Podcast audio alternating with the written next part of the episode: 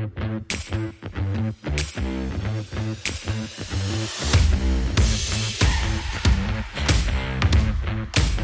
Nuestra invitada de hoy es Caterina de la Portilla, licenciada en arquitectura, fundadora de la comunidad Líderes para la Arquitectura, formada por miles de arquitectos en más de 30 países de todo el mundo, y autora de Cómo vivir de la arquitectura, un impresionante manual práctico de más de 500 páginas sobre el negocio de la arquitectura hoy, publicado recientemente por ARPA. Aunque solo tiene 31 años, Caterina es de una madurez intelectual y profesional extraordinaria. Yo soy Álvaro Palauarbizu y esto es el podcast de ARPA Editores, donde hablamos con expertos sobre pensamiento, política, negocios, ciencia y tecnología. Para apoyar el podcast puedes seguirnos en YouTube o Spotify o comprar libros de la editorial. Está todo explicado en la descripción del episodio. Y ahora vamos con Caterina Portilla. Mi primera pregunta, Caterina, es si la arquitectura ha cambiado mucho en los últimos 2000 años. Bueno, pues eh, esta o sea, la respuesta que te quiero dar es sí y no. Eh, yo creo que por un lado ha cambiado mucho en el sentido de que la sociedad ha venido evolucionando y por tanto la arquitectura debe de responder a las necesidades nuevas que van surgiendo, a las nuevas maneras de vida, eh, a cómo se distribuye una vivienda por dentro, pues es, evidentemente es diferente. Em, ha cambiado en ese sentido, ha cambiado también en el sentido en el que el arquitecto eh, hace 2000 años, hace 1000 años, hace 500 años se dedicaba a un sector de la sociedad pudiente, ¿no? O sea, el arquitecto no hacía las reformas de la casa de la gente, ¿no? Eh, sino que se centraba sobre todo pues, en, la iglesia, la monarquía, la burguesía, ¿no? las clases altas pudientes y por tanto haciendo em, eh, edificios mm, monumentales en la mayoría de los casos. ¿no? O sea que en ese sentido sí ha cambiado porque ahora pues, un arquitecto fácilmente se puede dedicar a hacer reformas de interiores, ¿no? ni siquiera modificando la carcasa del espacio. Eh, o sea que en ese sentido creo que ha cambiado. Eh, como digo también, creo que ha cambiado el número de arquitectos. creo que ha cambiado también el hecho de ser arquitectos, es decir, eh, Vitruvio no era arquitecto, mm, Miguel Ángel no era arquitecto, Mies van der Rohe no era arquitecto, en el sentido de que no tenían un título universitario que les cualificaban como tal, ¿no? Y ahora, pues ser arquitecto implica una serie de Mm, evolución académica necesaria, requisito para tú poder firmar y llamarte arquitecto, ¿no? Eh, o sea que eso también ha cambiado mucho eh, y por tanto el número de arquitectos con, el academicismo industrial que me gusta llamar a mí, con el boom de las universidades y, la formación, digamos, eh, altamente cualificada, pues ha habido un digamos, exceso de producción de, arquitectos, desde mi punto de vista, así como de otras profesiones, que ha hecho que se haya, bueno, pues reajustado o desestabilizado, como lo queramos llamar, eh, el equilibrio oferta-demanda de nuestros servicios. ¿no? O sea, somos muchos más arquitectos de los que hacen falta para la manera en la que nos han enseñado a hacer arquitectura en base a estos ídolos del pasado eh, con estas obras monumentales. ¿no? O sea, la cantidad de personas que en la sociedad pueden pagar una filarmónica no son muchas. Entonces, eso también ha cambiado. Pero me gusta pensar que tampoco ha cambiado tanto como las cosas elementales de la vida. O sea, ¿el amor ha cambiado mucho? No. ¿El concepto de la muerte ha cambiado mucho? Tampoco, ¿sabes? Pues la arquitectura tampoco ha cambiado mucho en ese sentido, porque la arquitectura sigue enfrentándose a las mismas condiciones físicas, es decir, el mundo en el que vivimos es más o menos el mismo. Eh, la gravedad sigue siendo la misma hace 2.000 años. Eh, la oxidación de los materiales sigue siendo la misma que hace 2.000 años. Eh, tenemos que enfrentarnos al frío y al calor de la misma manera que hace 2.000 años. Quizá con algunas sutilezas, cambios ¿no? que ha venido con el clima, pero básicamente el entorno en el que la arquitectura tiene que desarrollarse es más o menos el mismo. ¿no? Entonces, en ese sentido, me gusta pensar que en realidad seguimos poniendo pilares sobre planos sobre, ¿no? y, construyendo de, este de, esta manera, hasta el punto de que incluso eh, hay muchas definiciones de arquitectura, ¿no? pero eh, nos vamos al pasado y decimos cuál es el origen, ¿no? cuál es la mínima expresión, la primera expresión de arquitectura. Algunos dicen que es la tienda de los poblados nómadas, algunos dicen que son las cuevas, las cavernas, ¿no? esas, eh, esas primeras guaridas donde el ser humano encontró cobijo pues eh, más o menos la sensación de experiencia de arquitectura sigue siendo la misma. O sea, estamos envueltos o rodeados de algo que nos protege, nos da calidez en, un lugar donde desarrollamos actividades. O sea que en ese sentido, la arquitectura es bastante atemporal, es lo que quiero decir, ¿no? Y desde mi punto de vista no ha cambiado tanto en ese sentido. ¿Y esa sería tu definición de arquitectura? Eh, estar envuelto de una piel artificial que te protege del exterior y que genera un interior adaptado a, la posibilidad, en fin, adaptado a la posibilidad de vivir eh, a gusto, de desarrollar actividades con tranquilidad. ¿Cuál, ¿Qué definición darías tú de arquitectura? Hmm. Pues mira, eh, la palabra artificial o sea, también aquí entra todo qué significa artificial, ¿no? Porque la cueva, por ejemplo, es un lugar donde se puede considerar su arquitectura, ¿no? Eh, la cueva natural que ya estaba ahí, que simplemente el ser humano la interpretó de otra manera. Esa interpretación puede ser artificial o hacer em, artificial esta cueva natural al principio, ¿no? Entonces, eh, digamos que aquí podemos meternos en un derrotero aquí de definiciones mm. eh, de la hostia, ¿sabes? De hecho, mm, eh, o sea, tú miras, por ejemplo, a lo largo de la historia, críticos, arquitectos, historiadores, realmente no, hay una definición común de lo que es arquitectura.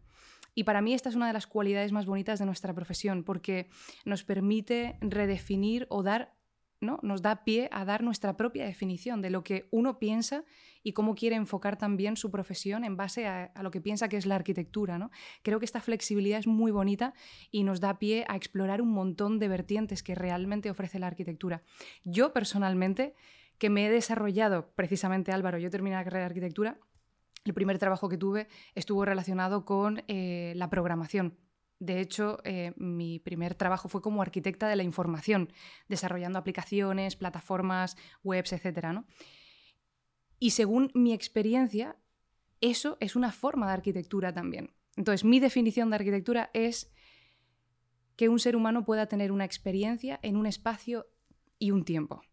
Y ese espacio, desde mi punto de vista, puede ser físico, puede ser natural, puede ser artificial, pero puede ser digital también.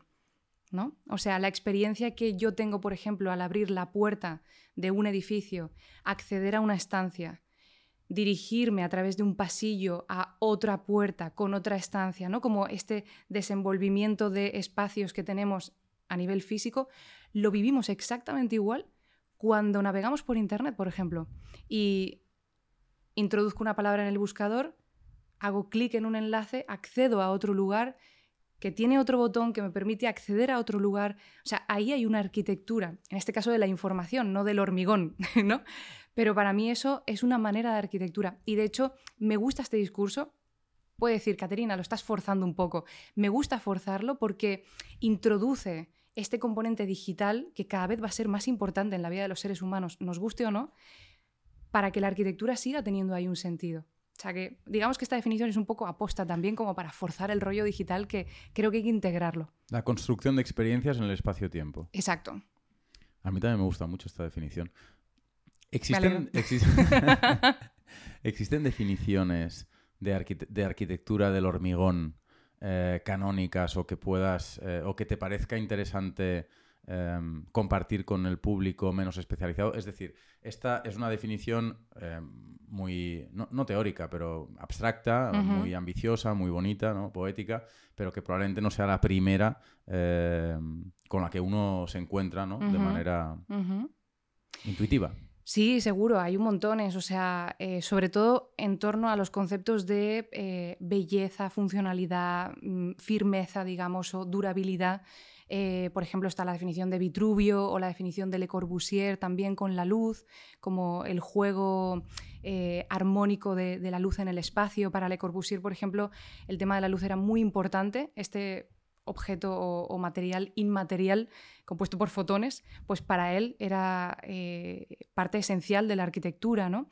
Eh, o sea que hay un montón de definiciones, el color también, em, el tiempo, ¿no? o el paso del tiempo, que también tiene mucho que ver con la luz en este sentido, la luz natural, el paso del tiempo eh, en un edificio eh, y cómo eso va también transformando la experiencia espacial que tiene una persona que está en ese edificio, ¿no? en ese espacio pues hay muchas definiciones aquí, Álvaro, que tienen que ver desde mi punto de vista con eh, la preferencia o la experiencia de cada arquitecto. ¿no? Y resulta que, bueno, Le Corbusier pues, tuvo una voz en la historia de la arquitectura y conocemos su definición, pero seguro que Manolo Fernández, que es otro arquitecto y que no conoce a nadie, tiene su propia definición también, ¿no? en base a su experiencia o lo que para él o ella es importante. Mm. Pero para la gente de a pie no hay una definición que diga, pues es juntar eh, pare- paredes verticales con, con suelos eh, horizontales, de tal manera que la lluvia, el viento y la luz eh, pasen de manera controlada. Es bonito esto que estás diciendo, porque nosotros en, en la comunidad de arquitectos que somos, hacemos un ejercicio para saber dónde nos encontramos los arquitectos con respecto a la sociedad, Mm. ¿no? Eh, o sea, porque el arquitecto muchas veces eh, habla balleno, es decir, tío, no te entiendo lo que me estás diciendo, ¿sabes? No, porque el juego de la luz y entonces los espectros y tal, y la espacialidad, ¿sabes? En plan, eso mm, mi madre no lo entiende. Y mi madre puede ser una cliente de arquitecto, ¿no? Entonces, hacemos un ejercicio en la comunidad y es coger el teléfono y llamar a cinco personas que no tengan nada que ver con la arquitectura, que puede ser tu tío, tu amigo, mm, el panadero al que vas a comprar el pan, no sé, gente que tú tengas ahí el contacto, y preguntarles, ¿qué crees que es un proyecto de arquitectura? Y la gente flipa, tío. O sea, la gente dice edificios, pues mira, no sé, es algo que tiene que ver con edificios o es algo que tiene que ver con, con mi casa. Hemos recibido este tipo de respuestas, ¿no? O son como unos planos que hacéis, ¿no? O unos dibujos que no se sabe muy bien para qué son también, ¿no? O sea, sí, bueno, eso luego se lleva a la obra, pero ¿qué sentido tiene el proyecto de arquitectura, ¿no? ¿Qué es el proyecto de arquitectura? Entonces, fíjate aquí, Álvaro, que, eh, o sea, digamos, el término con el que los arquitectos eh, vendemos nuestros servicios, que es, hola, soy arquitecto, hago proyectos de arquitectura, ese término no se entiende. La peña no lo entiende, ¿sabes? Entonces, eh, es interesante como hacer esta pregunta, ¿sabes? A la sociedad de cuál es tu definición. O sea, ¿qué entiendes por proyecto de Mm. arquitectura o por arquitectura, ¿no? Entendiendo que el proyecto de arquitectura, Álvaro, es el objeto estrella eh, del arquitecto, es el, el centro de nuestro servicio, de nuestro, es el núcleo de nuestro oficio, el proyecto de arquitectura. ¿no? O sea, si algo no hace un arquitecto es construir, eso lo hace el constructor. Mm. El arquitecto precisamente tiene eh, eh, en el centro de su desarrollo la labor intelectual que se centra en el proyecto. Pero qué curioso que justo eso es lo que no entiende la gente qué coño es. Mm. ¿Sabes? Entonces hay como una distancia brutal, Sí. ¿no? Es que siempre es difícil, o sea, de manera general, yo creo que es como si te preguntan por qué el cielo es azul, pues bueno, te acordarás, es, es difícil de explicar, eh, es, es difícil siempre bajar a, a lo más fundamental porque Total. llega un momento en el que efectivamente pues tienes que empezar a pensar muy en serio, eh, pues eso, cuál es, eh, cuál es la esencia de las cosas. Eh, te iba a preguntar eh, de- por, por el tema de, de tu definición de arquitectura, o mejor dicho, por los campos en los que crees que eh, los campos que crees que cubre tu definición de arquitectura. Entiendo que son N. ¿no? infinitos, ¿no? porque si existe la arquitectura de la información y la, la arquitectura del hormigón o de la madera, también deben existir muchas otras formas de arquitectura, pero ¿cuáles son las, las tres, las cuatro, las cinco, las seis, los seis espacios um, en los que crees que los arquitectos eh, o en los que crees que la arquitectura tiene, eh, tiene más sentido hoy? Hmm. Es una pregunta mal planteada, pero estoy seguro que tú Sí. recuperarás, rece- recepcionarás bien este pase mal hecho.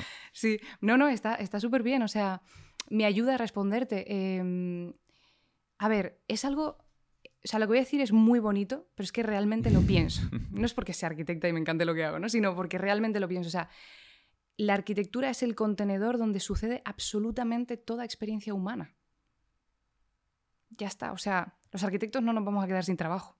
o sea, hay mucho que hacer eh, en el sentido de que absolutamente toda experiencia humana tiene lugar, eh, está rodeada, aunque sea por un paisaje. ¿no? También el paisajismo es una disciplina dentro de la arquitectura. Eh, entonces, es bonito pensar que, que, bueno, que la experiencia humana, allá donde haya una experiencia humana, habrá arquitectura. ¿No? ¿Qué sabe hacer el arquitecto para diseñar mejores experiencias en el espacio-tiempo para seres humanos mejor que no arquitectos? Mm, Yo creo que sobre todo es un conocimiento técnico, ¿no? O sea, una persona se puede imaginar un espacio ¿Mm? o imaginar una sensación o incluso no llega a imaginarse muy bien una persona que no es arquitecto muchas, ¿no? Mm. Eh, quizá ese espacio, ¿no? Imposible. Al detalle o Un como- alzado. Eh, alzado. Es que puedes destrozar el cerebro de mucha gente con un alzado. Probablemente, probablemente. No todos, ¿eh? Hay algunos que no son arquitectos y tienen muchas destrezas en ese sentido, pero eh, esta, esta imaginación, que yo creo que es natural en todos los seres humanos, arquitectos y no arquitectos, pues simplemente resulta que los arquitectos la sabemos canalizar a través de un conocimiento técnico, eh, estético, etcétera, para que termine siendo esto que la persona imaginó. Y aquí es donde yo siento que el arquitecto necesita ser un intérprete de las necesidades, Mm. preferencias y eh, Vale. deseos de esta persona y también poniendo también su parte, ¿no? Su parte como cualquier interpretador. Es decir, un, un intérprete, Álvaro, me encanta la definición de intérprete en los idiomas porque se llama intérprete, no traductor. Mm, O sea, una cosa es traducir y otra cosa es interpretar, mm. ¿no? Entonces los arquitectos no somos traductores, ¿vale? Somos intérpretes. O sea, aquí está nuestra impronta también. Y por eso, cuando a veces digo, no, hay que escuchar las necesidades de las personas, ya, Caterina, pero ¿y dónde queda mi vocación? ¿Dónde queda mi parte creativa? Bueno, pues en la interpretación de esas necesidades que van a pasar a través de ti, ¿no? Mm. Mm, También es verdad que más allá de la interpretación o de la traducción de necesidades en dispositivos físicos o, o inmateriales, em, es verdad que existe em, todo aquello que el cliente o que la persona con la que uno está hablando no sabe que necesita o no sabe que Además- desea y que el arquitecto puede, puede, puede ofrecer. ¿no? Además, Em, mira, un espacio que mm, O sea, por ponerte un ejemplo que se me ocurre, em, que aquí además hay unas chicas eh, en España haciendo un trabajo extraordinario que se llama Arquitectura de Maternidades, ahora que yo acabo de ser madre. Mm, sí. Eh, wow, o sea, el espacio donde yo di a luz. Mm, sí, no estaba muy bien diseñado, ¿no? Heavy, heavy, ¿sabes? Wow. Bueno, este tema, uff. Por ejemplo- hablar con Diana Oliver y os volveríais. pasaríais horas. ¿Sabes? Y, y es un tema em, que quizá muchas mujeres y hombres que han pasado por un paritorio eh, no lo han pensado. Y no han pensado que eso es una necesidad que ellos tienen. Pero seguro que si les presentas una solución a esa experiencia que tuvieron en ese espacio frío, ¿no? Como, hostia, ¿sabes? Como muy perturbador, seguro que dicen, lo compro. ¿Sabes? Seguro que dicen, lo prefiero. Sí, sí. De Mm. hecho, alguien, a- algún arquitecto o alguien eh, con función de arquitecto ha pasado por los paritorios, por las salas de parto, porque ahora han puesto pegatinas de. Ay, o sea, las paredes ahora son pegatinas de árboles o pegatinas de paisajes naturales, pero claro, están como ocurre muchas veces en los hospitales, están mal puestas, se han caído, los bordes eh, se han des- despegado, al lado de esos bosques tienes eh, cosas muy... Son un desastre las salas de parto. Sí, igualmente, oye, no le voy a no voy a pensar que ha pasado un arquitecto por ahí para poner pegatinas. Quiero pensar que ha pasado alguien que no es arquitecto y que ha tratado de hacer algún apaño, ¿sabes? En todo caso, res- eh, retomando el hilo de lo que decías, si el arquitecto necesita eh, habilidades técnicas o conocimiento para, para hacer esa labor de intérprete, de interpretación, eh, pues el arquitecto que ha estudiado una carrera universitaria de arquitectura al uso, tal y como existe hoy, no está especialmente bien equipado para hacer arquitectura de la información o arquitectura en otros ámbitos que, que la construcción de edificios, ¿no? Muy poco. Mm. Eh, de- hablaremos de ello más adelante, pero no sé si quieres comentar algo ahora sobre sí, esto. o sea, eh, realmente, o sea, mm, O sea, se pueden sí. quedar sin trabajo. es interesante Sí. porque, o sea, a ver, eh, los programas universitarios son muy mejorables, eso todos lo sabemos, ¿vale? Y en arquitectura en concreto eh, es curioso porque justamente los proyectos más infumables a nivel de entender qué coño se está proponiendo en este proyecto realmente. ¿no? O sea, la, la fumada más heavy normalmente es la que se lleva la mejor nota. ¿sabes? Eso por un lado, sobre todo en ciertas escuelas donde eso, pues sí, hay una parte en la que se estará tratando de impulsar un tema de innovación, de empujar los límites desde la arquitectura, de explorar otros territorios. Pero bueno, eso tiene un límite porque al final estamos tratando de crear profesionales futuros que cuando salgan al mercado puedan resolver problemas reales de la gente real, ¿no? Entonces eso lo entorpece. Y por otro lado, eh, cuando, por ejemplo, en cuarto de carrera te dan la hoja con... Aquí tenemos eh, el nuevo ejercicio, ¿no? el nuevo taller de proyectos que vamos a hacer.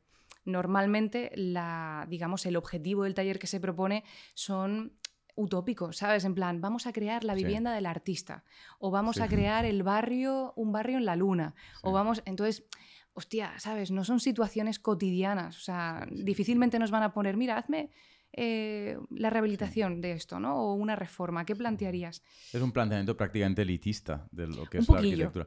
Bueno, esto es el libro, lo tienes ahí, Me cago en Godard, de Pedro Ballín, habla muchísimo de esto, ¿no? De cómo el- la cultura europea Me encanta. eh, muchas veces eh, se ha centrado en, bueno, eso, en el o sea, en la construcción de, relatos o de narrativas súper elitistas y súper conservadoras, centradas en la vida, las necesidades y los deseos de, la, creative, de la creative class o de las eh, clases altas, eh, ociosas, mientras que el cine americano, muchas veces, esto es el libro de Ballín, ¿eh? no, quiero tampoco, pero hago una digresión para el cine americano, de, explica él, se ha interesado eh, muchísimo más el cine de Hollywood por el devenir de la humanidad y del planeta y de este modo pues es un cine mucho más preocupado por, por el futuro de la gente, ¿no? Por, por, el pueblo, vaya. Mm. No sé si lo he explicado muy bien. Eh... Súper bien, Álvaro. O sea, creo que yo, yo abogo por un equilibrio, ¿no? En, en las carreras universitarias yo eh, por un lado pienso que, se tienen que formar profesionales y que sean útiles. O sea, sobre todo la palabra es útil. En plan, tío, a mí un arquitecto me tiene que servir, ¿no? Como, como agente en la sociedad. Y por otro lado, entiendo que si haya un pequeño componente, componente de experimentación, ¿no? De, hostia, vamos a aprovechar este entorno académico, teórico, para ver hasta dónde podemos empujar un poquito esto que es arquitectura, ¿no? A ver qué ocurre este año, ¿no? Y qué mm. diferente es de hace 10 años. Entonces yo pero es que es todo, es todo esa fumada. Entonces, hostia, luego sales a la calle y es verdad que dices, mm, o sea, eso, me siento como un pulpo en un garaje. Mm. Hay muchos grandes arquitectos eh, a lo largo y ancho de la historia. ¿Hay algunos que a ti te interesen especialmente o te gusten especialmente o te parezcan importantes y de los que quieras hablar? Hmm. Eh, pues mira, em, por supuesto que están como los eh, súper renombrados ¿no? y, que admiro profundamente, eh, arquitectos del Renacimiento, polímatas, como digo, que no son solo arquitectos, pues Miguel Ángel Brunelleschi, Leonardo da Vinci incluso, ¿no? porque me gusta mucho esa faceta em, digamos, tan diversa y rica ¿no? Mm. en, en, sus creaciones. Pero sí que, por ejemplo, em, a nivel personal, el tipo de arquitectos al que yo he venido admirando es un tipo de arquitecto que no se le conoce mucho, ¿sabes? No es como Norman Foster. Por ejemplo, arquitectos que me gustan especialmente eh, pueden ser, por ejemplo, Carlos Scarpa, eh, por sus procesos, em, eh, digamos, de representación de lo que está sucediendo en su cabeza mientras proyecta. Eh, es muy bonito ver sus planos porque ves em, cómo en el desarrollo de su pensamiento, en ese espacio en el que está pensando, al mismo tiempo, o sea, tú vas viendo todo el proceso de pensamiento, que está perfectamente conectado con la mano que dibuja. Entonces a mí me parece que esa conexión entre, eh, digamos, la capacidad de imaginar de un ser humano algo en la mente y la capacidad de expresarlo o construirlo a través del dibujo, pues me parece la hostia, ¿sabes? Y Carlos Carpa, además de que su arquitectura me encanta porque tiene un componente también como de, nobleza en materiales, de envejecimiento. A mí, yo soy un poco romántica, ¿sabes? Me gusta que las cosas se, se rompan, se hagan viejas, las arrugas me gustan, todo este rollo, ¿no? Porque pienso que forma parte de estar en el mundo, básicamente. O sea, esta arquitectura necrófila de la imagen perfecta, em, todo blanco, esa imagen de una cocina que parece que no ha pasado nadie por ahí nunca, que no ha sido usada. Estas cosas yo no me identifico, entiendo que haya gustos también para eso, ¿no? Carlos Carpa, por ejemplo, es, es uno. Eh, Fernando Higueras es otro arquitecto al que admiro mucho, me gusta mucho, es, tiene un carácter más brutalista, Em, eh, la vegetación forma parte eh, importantísima de, sus proyectos y eso me parece como eh, para la época en la que él se desarrolló como arquitecto, pues ahora es como, hostia, ¿sabes? Está muy bien, como 50 años después es como, esto es lo que necesitábamos, ¿no? Em, y me gusta mucho también por el uso rudo de los materiales. O sea, a mí me gusta mucho que las cosas se vean, o sea, que el hormigón se vea, que, que la forma de la viga en la que pensaste se vea. Eh, que el sistema estructural se vea, a mí personalmente mm. me, gusta. ¿no? Te estoy hablando de cosas como mm, personales, mm. que no necesariamente le tiene que gustar a mis clientes. ¿Vale? Importante. después tú, justo era la pregunta que te iba a hacer, ¿este tipo de arquitectura que a ti te interesa o te gusta, eh, intentas eh, colocársela al, al cliente. Colocársela como metérsela. Sí, como quiero tres habitaciones y dos baños. Pues mira, aquí tienes eh, materiales vistos y, claro. Hombre, yo, brutalismo. Yo intento, o sea, yo lo que hago es transmitir cuáles, em, eh, digamos, cuáles son las opciones. Por supuesto, yo no voy a obligar a nadie a hacer nada, pero sí yo voy a transmitir em, el razonamiento detrás de mi propuesta por la que yo abogo, mm. digamos, ¿no?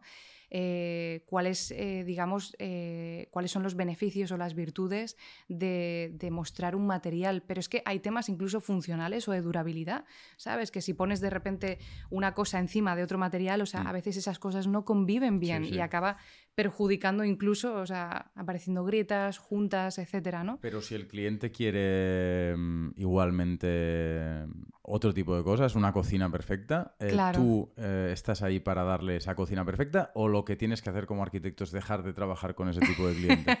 No, yo intento eh, hacerle un servicio a esa persona. O sea, yo creo que está por delante mi labor como servicio que mi labor como artista. Mm, O sea, yo soy servidora, soy una servidora muy creativa, que yo tengo mis gustos personales y que cuando Mm. yo hago mi casa, pues sí, ahí me explayo y hago mis cosas o hago mis cosas de experimentación, ahí sí eh, doy Mm. Pero no rienda un suelta a mis mecenazo, gustos. la arquitectura no es un mecenazo. Pero no. me están pagando para que yo explore mis rollos, no. Mm. Está claro. Y respecto a los arquitectos, estos archifamosos del Renacimiento o, o contemporáneos, constructores de grandes... Sí, eh, los maestros de la modernidad y tal. Sí, y, eh, Mm. y la- y las marcas también en las que las marcas eh, en las que se han convertido, ¿no? Foster y Adid y, y y toda esta gente. Eh, ¿Han hecho algo, han contribuido de alguna manera a hacer avanzar la arquitectura? O sea, supongo que algunos sí. ¿Hay, hay algunos arquitectos especialmente importantes en la progresión eh, de la arquitectura, en la mejora de la forma en que hacemos arquitectura a lo largo de la historia? Mm. ¿O es una pregunta demasiado loca? No, absolutamente. O sea, yo pienso que, por ejemplo, la labor de. O sea, yo soy una mindunki, es que yo no soy nadie, ¿sabes? O sea, estos son pensamientos que yo tengo, Mm. eh, pero que, o sea, cuando yo digo, no, porque Foster tal. Foster es un arquitecto, pero de pies a cabeza y de la hostia, y que ha hecho cosas increíbles y que, por ejemplo, ha introducido aspectos tecnológicos Mm. ¿no? dentro del diseño de edificios brutales, ¿sabes? Y Mm. que, que a mí, desde mi punto de vista, merece estar donde está y merece ser quien es, ¿no? Eh, eh, igual, por ejemplo, yo qué sé, eh, Zaha Hadid, por ejemplo, me puede gustar o no, me puedo identificar o no con su rollo, pero está claro que ha traído un lenguaje nuevo eh, en las formas, por ejemplo, de los edificios, ¿no? O sea, más allá de que me puede gustar o no, puedo estar de acuerdo o no, etcétera, o que esté un poco hasta aquí de ellos también, porque es como que los tenemos en la sopa Sí. en todos los lugares, eh, son personas que, por supuesto, impulsan absolutamente los límites de la arquitectura, igual que cualquier premio Pri- Pritzker que, que- que haya desarrollado toda una trayectoria, esas personas, Mm. eh, por supuesto que están empujando los límites, ¿no? O sea, Shigeru Ban, por ejemplo, con, con toda la parte del papel, cartón, o sea, son personas de la hostia, ¿no? Pero bueno, mm, además de eso, hay muchos otros arquitectos anónimos que cada día se levantan por la mañana, se toman su café, empiezan a trabajar y lidian con situaciones y en su pequeño mundo, en su pequeño universo, en el que yo también me incluyo, pues de alguna manera pienso que también estamos empujando, formando parte de ese movimiento, ¿no? Mm, ¿Es posible que el mundo de la arquitectura sea un poco idólatra? Es posible. de hecho, es más que posible. Creo que es muy idólatra. Em, pero fíjate, tú piensa una cosa, Álvaro. O sea, o sea, el tío que se construía. Y en esta época, como digo, no había arquitectos como los conocemos. Es que el concepto, o sea, el rollo de título de arquitecto, es que tiene rollo 80 años, 100 años, ¿sabes? Bueno, a lo mejor vamos a poner 150 años para ser exactos, ¿vale? Em, pero antes, es como, bueno, pues este tío tiene una serie de habilidades y resulta que a lo mejor hace edificios, entre otras cosas, y se le considera arquitecto, ¿no? Bueno, pues un tío que a lo mejor diseñaba una catedral, ese tío era Dios. Entonces, entiendes por qué también el gremio tiene una, digamos, cualidad idólatra, porque es que realmente lo que hacían esas personas que a lo mejor me preceden son, Mm. es, es increíble. O sea, estamos hablando de monumentos, estamos hablando de, de- de edificios que, eh, o sea, no, no son cosas que, se, que suceden en el día a día, ¿no? Es casi magia, una pirámide Mm. o, eh, ¿sabes? Este tipo de cosas. Entonces yo entiendo que sí tenga el componente de idolatría tan exagerado que tiene, pero creo que eso también nos ha hecho mucho daño. Mm.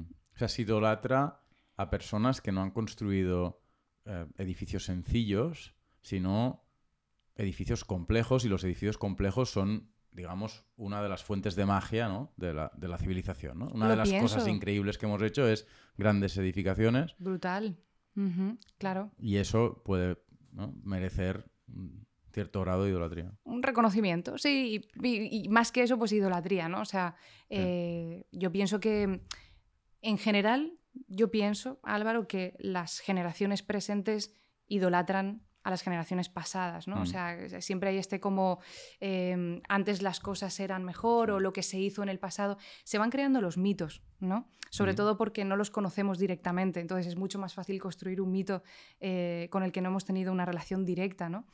Em, eh, pero creo que en el, caso de los arquitectos esto nos ha empobrecido en cierta manera porque mm. las referencias de las que hemos bebido han sido, como digo, estas eh, digamos, los grandes maestros de la modernidad, los maestros del Renacimiento, todas estas personas que hicieron obras monumentales, mm. ciclopias, pero que después quizá el arquitecto de hoy ha perdido la cultura popular, mm. por ejemplo, del apañado que hace una casa passive house sin saber que es una casa passive house. Mm. Eso sabes, porque era su manera de hacer lo que era cojonuda, ¿no? Estaba pensando que en una ciudad como Barcelona, donde estamos ahora mismo, claro, es difícil eh, traerte a un turista y no hacer dos o tres eh, construcciones eh, de Gaudí. realmente un solo tío. Pues que ahora la pregunta que te iba a hacer era si un edificio complejo es obra de un individuo o no, y si no sería mejor reconocer o mostrar reconocimiento por la buena arquitectura más que por los grandes arquitectos. Pero planteando esta pregunta en mi cabeza, pensaba, claro, pero Gaudí, hostia, es verdad que el cabrón... Eh, el cabrón eh, hacía mucho. Lo hacía mucho. Hacía tanto como que 100 años después le quitas, a, le quitas Gaudí a Barcelona y desaparecen muchos millones de euros de turismo, eh, construcciones eh, verdaderamente magníficas, eh, innovaciones, un estilo arquitecto, en fin. Entonces, sí, de hecho, existe el efecto Guggenheim. O sea, esto que sucede en Barcelona de manera más o menos casual, ¿no? De, bueno, pues resulta que aquí estaba Gaudí y resulta que eso interesa que te cagas a la gente y vienen a visitarlo, ¿no? Pues hay ciudades que han tratado de propiciar eso, como Bilbao, por ejemplo, ¿no? Mm. Entonces, mm, la pregunta que me estaba haciendo y respondiendo yo mismo, mm, ¿a ti qué te parece? O sea, eh, ¿Es merecido tanto reconocimiento hacia estas personalidades que realmente son capaces de generar dinámicas colectivas tan importantes como eh, la que ha generado el Guggenheim o la que generan otros arquitectos y otro tipo de edificios? O, o, eh, no, Sí, o sea, yo pienso que el ser humano necesita una cabeza. O sea, necesita ¿no? Como tratar de. necesita entender las cosas poniéndole nombre a alguien y eh, teniendo una referencia, ¿no? Como por eso decimos Gaudí, ¿no? Vale, pues esto es un Gaudí, ¿no? Como, como es un Michael Kors, ¿no? O algo así, como un mm. bolso. Pues es un Gaudí, ¿no? Entonces necesitamos ponerle nombre como para simplificar, yo creo que nuestra realidad en general hacemos eso, ¿no? Eh, igual que, por ejemplo, pues una organización tiene un portavoz o un partido político tiene un presidente. O sea, siempre necesitamos tener como a alguien, ¿no? alguien como para ponerle cara, ¿no? Y eso es lo que nos pasa en general con los edificios, que tendemos a poner el nombre del arquitecto eh, como para, digamos, relacionarnos con, ese edificio ¿no? y entender que, bueno, ese es el autor, ¿no? Pero evidentemente hay muchísima gente detrás, hasta el punto de que eh, Gaudí tenía, por ejemplo, un aprecio especial a sus constructores y una relación especial. Bueno, Gaudí acabó viviendo dentro de la Sagrada Familia. Em, eh, y por supuesto que hay muchísimas personas implicadas en el proceso. Eh, o sea, yo no me podría, o sea, es que, o sea, yo soy mi constructor, es que yo no, no hago nada. ¿Sabes? O sea, hay un conocimiento además que tienen estas personas, precisamente los constructores, por relacionarse con la realidad de los materiales, la realidad de las, uniones, los encuentros, ¿no? Porque yo puedo dibujar una esquina en un papel, pero es que esa esquina, que a lo mejor yo la estoy dibujando con una línea, tiene un grosor. Y hay capas de materiales y esos materiales tienen comportamientos diferentes, tienen dilataciones diferentes, tienen envejecimientos diferentes. Entonces, cómo se une todo eso en la realidad, joder, ese conocimiento lo puedo tener yo hasta cierto punto, pero quien lo va a hacer al final es el constructor, ¿no? Entonces, o sea, para mí el constructor, que a pesar de que mm, es una, digamos, es un sector, la construcción, que es totalmente informal, es una mierda, es, caótico, la gente trabaja mal, eh, está muy poco cualificado, em, se hacen muchas pillerías, comisiones por aquí, comisiones por allá, esto te lo cuelo por allí, esto te lo cuelo por allá, esto no te lo digo, sobre costes. O sea, es una mierda, Álvaro, la construcción, ¿sabes? O sea, es como, sobre todo en el mundo latino, eh, sur de Europa, sur de América, etcétera, ¿no? Em, a pesar de eso, yo quiero hacer honor a los constructores porque son parte, eh, o sea, o sea, necesitamos a los constructores para mm. nosotros poder desarrollar. Igual, por ejemplo, Álvaro, que un diseñador necesita a un programador. O sea, mm. hay una relación muy bonita que yo me encontré eh, trabajando como arquitecta de la información, que es la relación arquitecto-constructor y la relación diseñador-programador. Mm. O sea, mi pareja, por ejemplo, él es diseñador gráfico y viene de la vieja escuela de la tipografía, la impresión, el papel, ¿no? Y todo esto, la maquetación, el packaging. Ahí, estamos. Ahí estamos a la escuela. ¿Vale? Él viene de ese mundo. Y él tuvo que hacer el cambio ¿no? a lo digital cuando empezaron a aparecer las aplicaciones, tal, años 2000, 2005, 2010. Vale. Pues la relación que yo he visto que él tiene como diseñador, diseñando plataformas, no solo la parte visual, sino lo que se llama el UX, la User Experience, que eso es eso lo inventamos los arquitectos, ¿sabes? Es la experiencia de usuario que tiene alguien cuando eh, se relaciona con lo que yo estoy creando, ¿no? Esa experiencia de usuario, la interfaz tal, todo eso tiene que construirlo un tío con código, ¿no? En, en lugar de con hormigón o con madera, pues con código. Entonces, el programador, por ejemplo, en este caso, es igual de importante que lo que hace el diseñador. O sea, es que es parte mm, totalmente junta, ¿no? Y más que el constructor incluso, pues al final está el peón poniendo el tornillo en la carpintería. O sea, al final son muchas personas, ¿no? Igual que detrás del arquitecto hay un montón de dibujantes, un montón de otros arquitectos, un montón de project managers, un montón de personas haciendo que eso sea posible, porque las construcciones, la construcción es difícil, Álvaro, es compleja. Sí, eh, hay muchas cosas que hacer y muchas, puedes cometer muchas cagadas. Sí, y eso no se quita rápido con código, ¿sabes? O sea, una cagada puede ser mucha pasta o, muchas lágrimas. Es que hacer algo en físico es muy, es muy complicado. eh, sí, hacer un libro es muy complicado. Como un libro físico y un libro digital. no va a ser difícil hacer eh, un edificio? Em, ¿Hay buena arquitectura y mala arquitectura? ¿O hay arquitecturas para todos los gustos? Hmm. A ver, yo creo que sí hay unos criterios funcionales, unos criterios estéticos que forman parte de la objetividad, yo creo, sobre los que se pueden discutir, pero es verdad que hay un punto, desde mi punto de vista, que ya entramos en terrenos subjetivos. ¿Cuáles son los criterios funcionales y estéticos que te parecen objetivables o claro. que merece la pena discutir?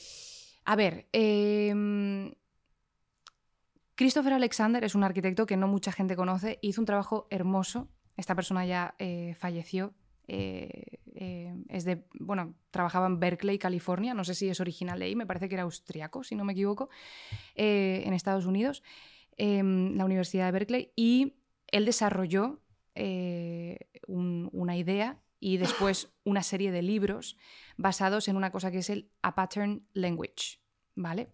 Un lenguaje de patrones, digamos. Y él lo que intentaba con esta teoría, que me parece preciosa, es justificar o razonar por qué unos edificios o una arquitectura es buena y por qué una arquitectura es mala. De hecho, a Pattern Language y todo el trabajo que desarrolló The Nature of Order, como un montón de libros que ha desarrollado Christopher Alexander, preciosos, han formado parte de las referencias primigenias del lenguaje de la programación. O sea, fíjate qué bonito esto, mm. ¿sabes? Realmente. ¿no? que hace que un código sea bueno y que un código sea malo, por ejemplo. ¿Vale? O sea, hay cosas muy bonitas. Em, ¿Pero, ¿Pero, quieres entrar o no? Un poquito, sí, vamos. Entonces, eh, por ejemplo, Christopher Alexander, se, sobre todo los aspectos funcionales quizás son más fáciles de justificar, porque dices, coño, ¿esta puerta se abre o no se abre? ¿Sabes? Eh, ¿Este techo mm, se mantiene o no se mantiene? ¿no? O sea, hay cosas como más elementales. Eh, hay otros aspectos con respecto a la funcionalidad que tienen que ver con el uso. plan, joder, em, eh, pues este baño me sirve para hacer pis, bañarme y tal, o no, ¿sabes? O, es un Tetris y no me sirve para el uso que yo quiero hacer ahí. O sea, que esos aspectos son como más fáciles de razonar. Luego está el mundo de la estética, ¿vale? Que aquí hay una serie de proporciones, ¿vale? Que, eh, muchas tienen referencias en la naturaleza, proporción áurea, ¿no? como todas estas cosas eh, que pueden servirnos para garantizar en cierta medida que un espacio va a proporcionar armonía a, aquel, aquella persona que lo experimenta. Pero tío, hay gente a la que le gustan las paredes rosas, yo qué sé, ¿sabes? Hay colores ¿no? Están las emociones de los colores. No sé si tenéis un libro sobre eso vosotros. Pues no, pero ya tardamos. Vale. no sé si me pareció bueno. hay, hay, muchos libros publicados sobre esto, ¿no? Mm. Eh, bueno, los colores pues también transmiten ciertas emociones. Eh, por ejemplo, no sé, muchos edificios em, eh, de oficinas, por ejemplo, donde hay que producir o hay un trabajo productivo, mm. eh, o los pasillos de edificios como más, eh, pues un hospital, o edificios como que tienen que funcionar, ¿no? Mm. Pues son de colores beige, por ejemplo, porque muchas veces esto transmite calma o concentración. Entonces, hay como ciertas cosas, ¿vale? Mm. Que tienen que ver con la estética, en parte también con la funcionalidad y eh, sobre todo el tema de las proporciones, ¿sabes? O sea, por ejemplo, el tamaño em, de, por ejemplo, los huecos de una celosía con respecto al tamaño de la celosía o el tamaño de los huecos de una ventana con respecto a la proporción de la fachada. O sea, hay ciertos elementos geométricos que nos permiten garantizar que no hay como algo que nos perturbe, sino que hay una armonía, ¿vale? Pero más allá de eso, Álvaro, que nosotros podemos jugar con, esos aspectos, está el mundo de la subjetividad y del usuario particular y de las excentricidades de cada uno. que son enormes.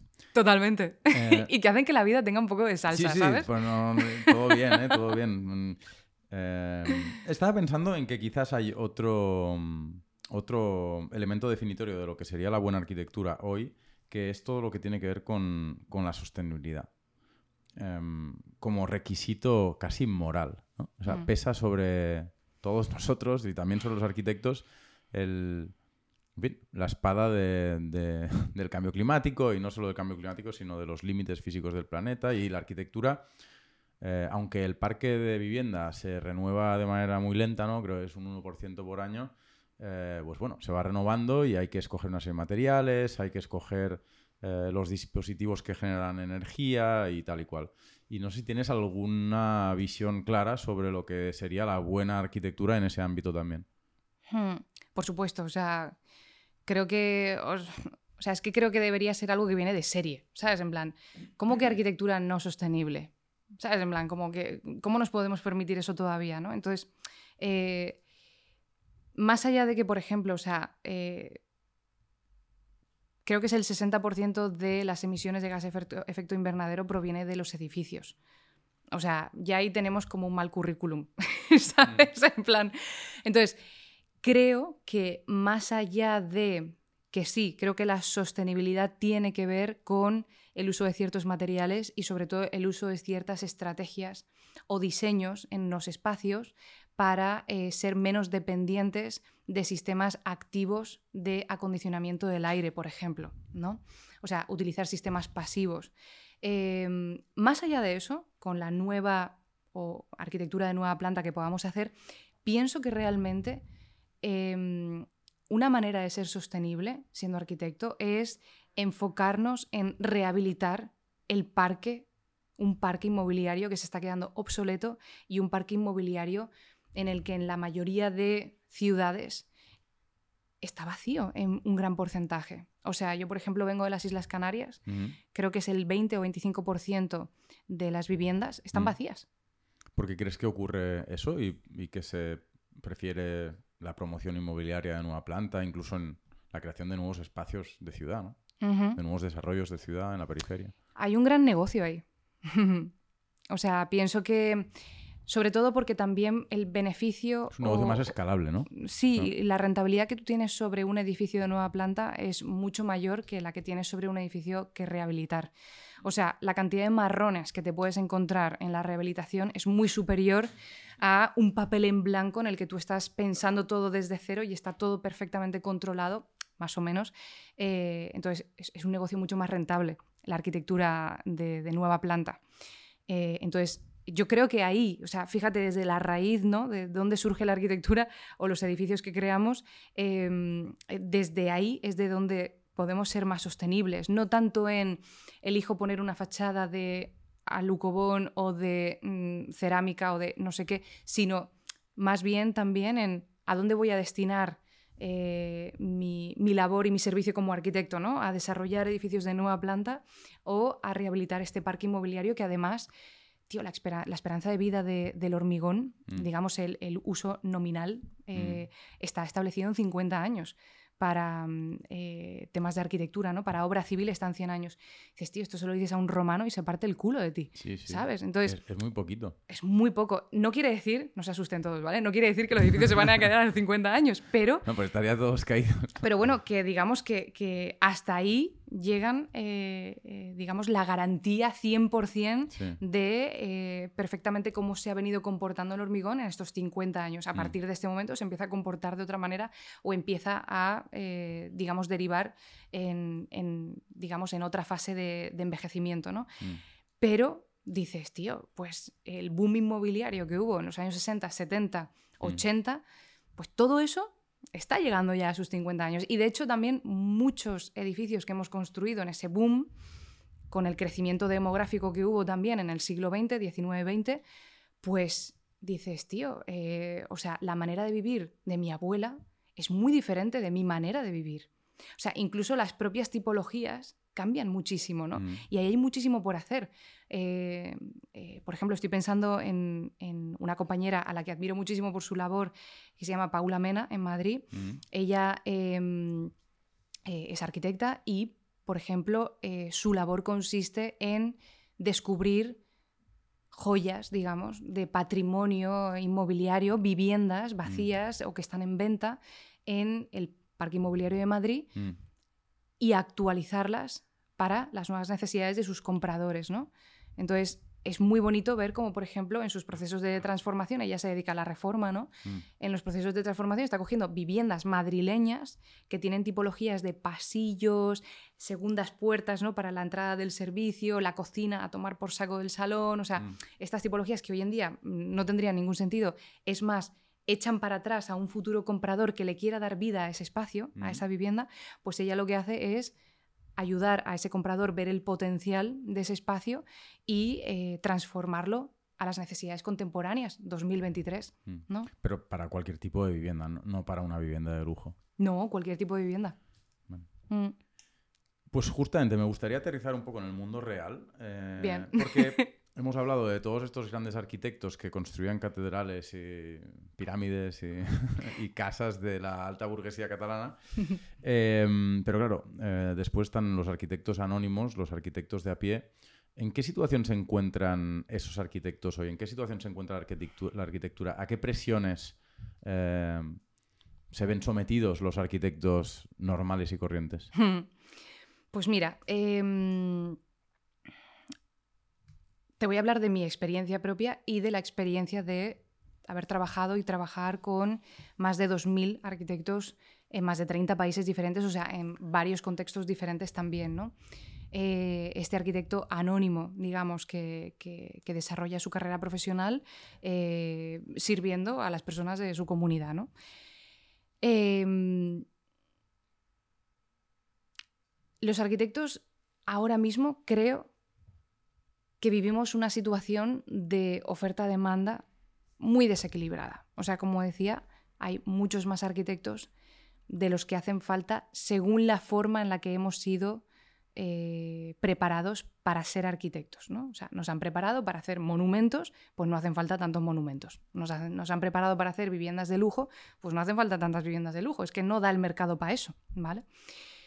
Entonces, creo que eh, los arquitectos ahora mismo nos enfrentamos a una redefinición de nuestro rol profesional en general. Eh, también la arquitectura se encuentra en un estado en el que, por ejemplo, en España, como digo, con este exceso de oferta, pues hay 33 escuelas de arquitectura, 33, 34, si nos han abierto más eh, de la última vez que lo miré, 33 escuelas de arquitectura. Cada año se gradúan unos 3.000, 4.000 arquitectos nuevos. en el último año y medio, dos años, tres, ha bajado un poquito las matriculaciones porque ya se empieza a expandir la voz de, tío, no te hagas arquitecto porque vas a comer mierda.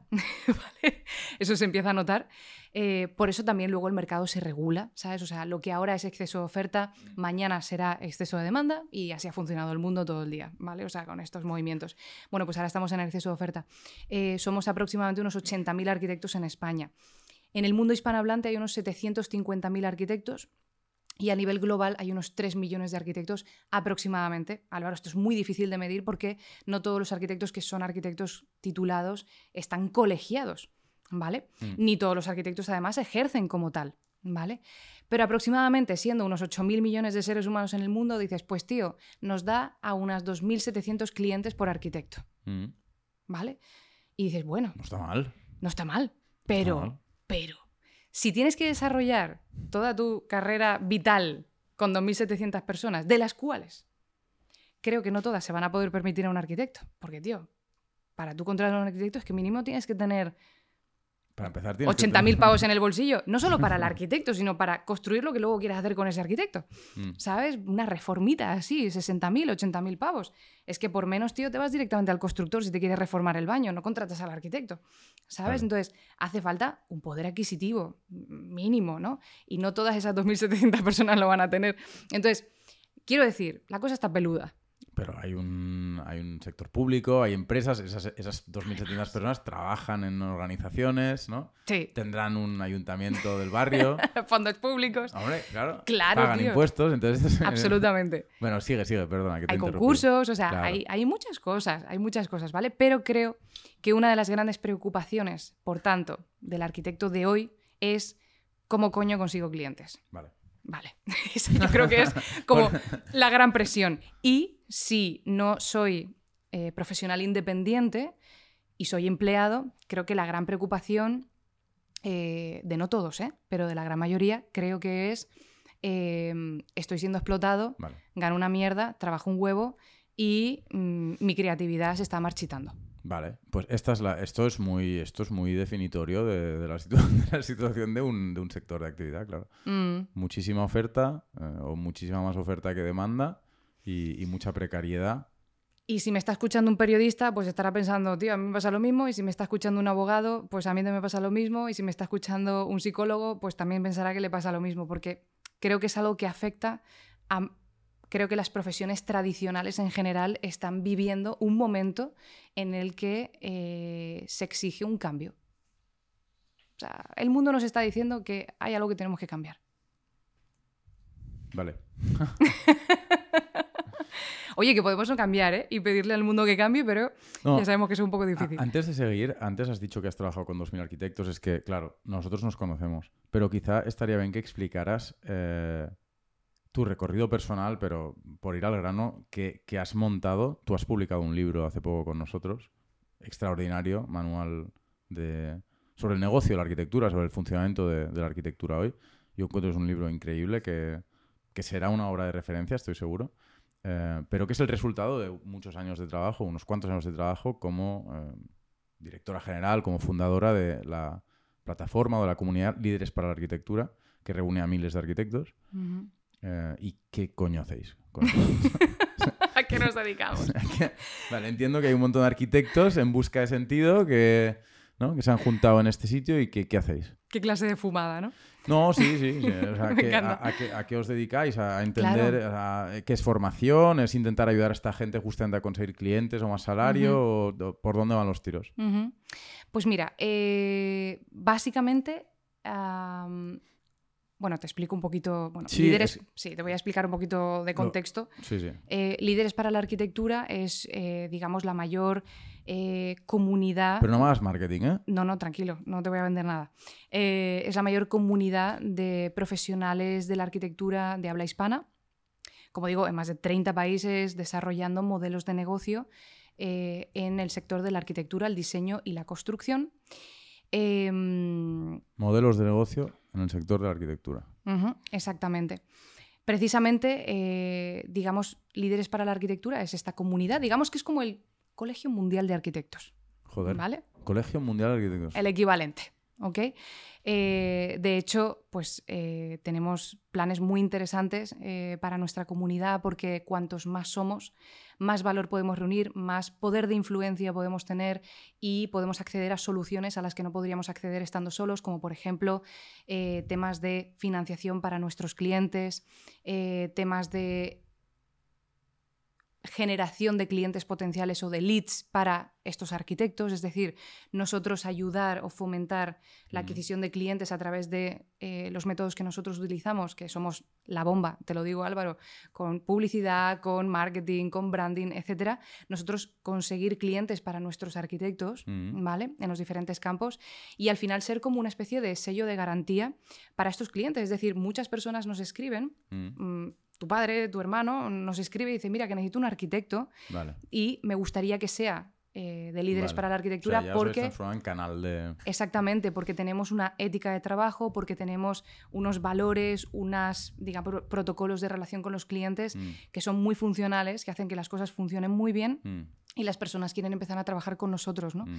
Entonces, digamos que eh, un hueco que, desde mi punto de vista, el colegio profesional ha ido perdiendo paulatinamente. O sea, antiguamente, por ejemplo, el arquitecto no cobraba directamente del cliente, lo hacía a través del colegio de arquitectos. Y el colegio de arquitectos era el que defendía los intereses, los pleitos ¿no? de este arquitecto, etc.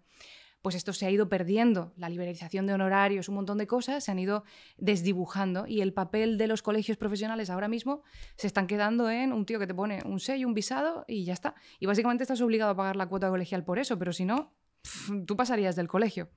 O sea, esa es la realidad de los colegios profesionales a día de hoy. Tienen una labor muy bonita, o la tuvieron en su día, pero han ido perdiendo ese papel y no se han actualizado. Entonces, este espacio que a mí me parece muy importante que como gremio nosotros defendamos, en plan, tío, no hace falta ser lobos solitarios.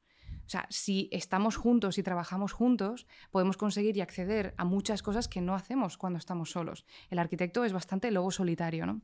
Entonces, en esta comunidad, digamos que lo que pretendemos, además de eh, desarrollar, eh, digamos, estas metodologías de desarrollo de negocio para que podamos conseguir clientes con estabilidad, enseñamos a estos arquitectos las claves para hacer eso, mm. también ofrecemos, como digo, otros servicios para que eh, esta comunidad tenga sentido y cuanto mayor sea, mayor, eh, digamos, mejor sea pertenecer a ella, ¿no? Vale, entonces, volviendo a donde estábamos antes, hacéis esto, enseñáis modelos de negocio, buscáis entre todos modelos de negocio, ofrecéis otros servicios, os vais transformando en canal de venta o en sello de calidad. Muy bien, felicidades. Em, volviendo al tema de las presiones a las que se ve sometido el arquitecto hoy, hemos hablado del tema de los clientes y de, o, de la remuneración. Mm, es que no sé si ir directamente al tema del negocio o no. No, me gustaría entender algunas cuestiones que, no, que creo que no están directamente vinculadas con el tema de la, de la vamos de la, de la existencia de, demanda por, por, parte de la gente normal y corriente de los, de los particulares hay un endurecimiento de la reglamentación em, por ejemplo de los concursos públicos que os obligan a estar en competencia en concurrencia eh, que eh, es muy jodido. Al menos para los arquitectos que están a mi alrededor. Muy difícil acceder.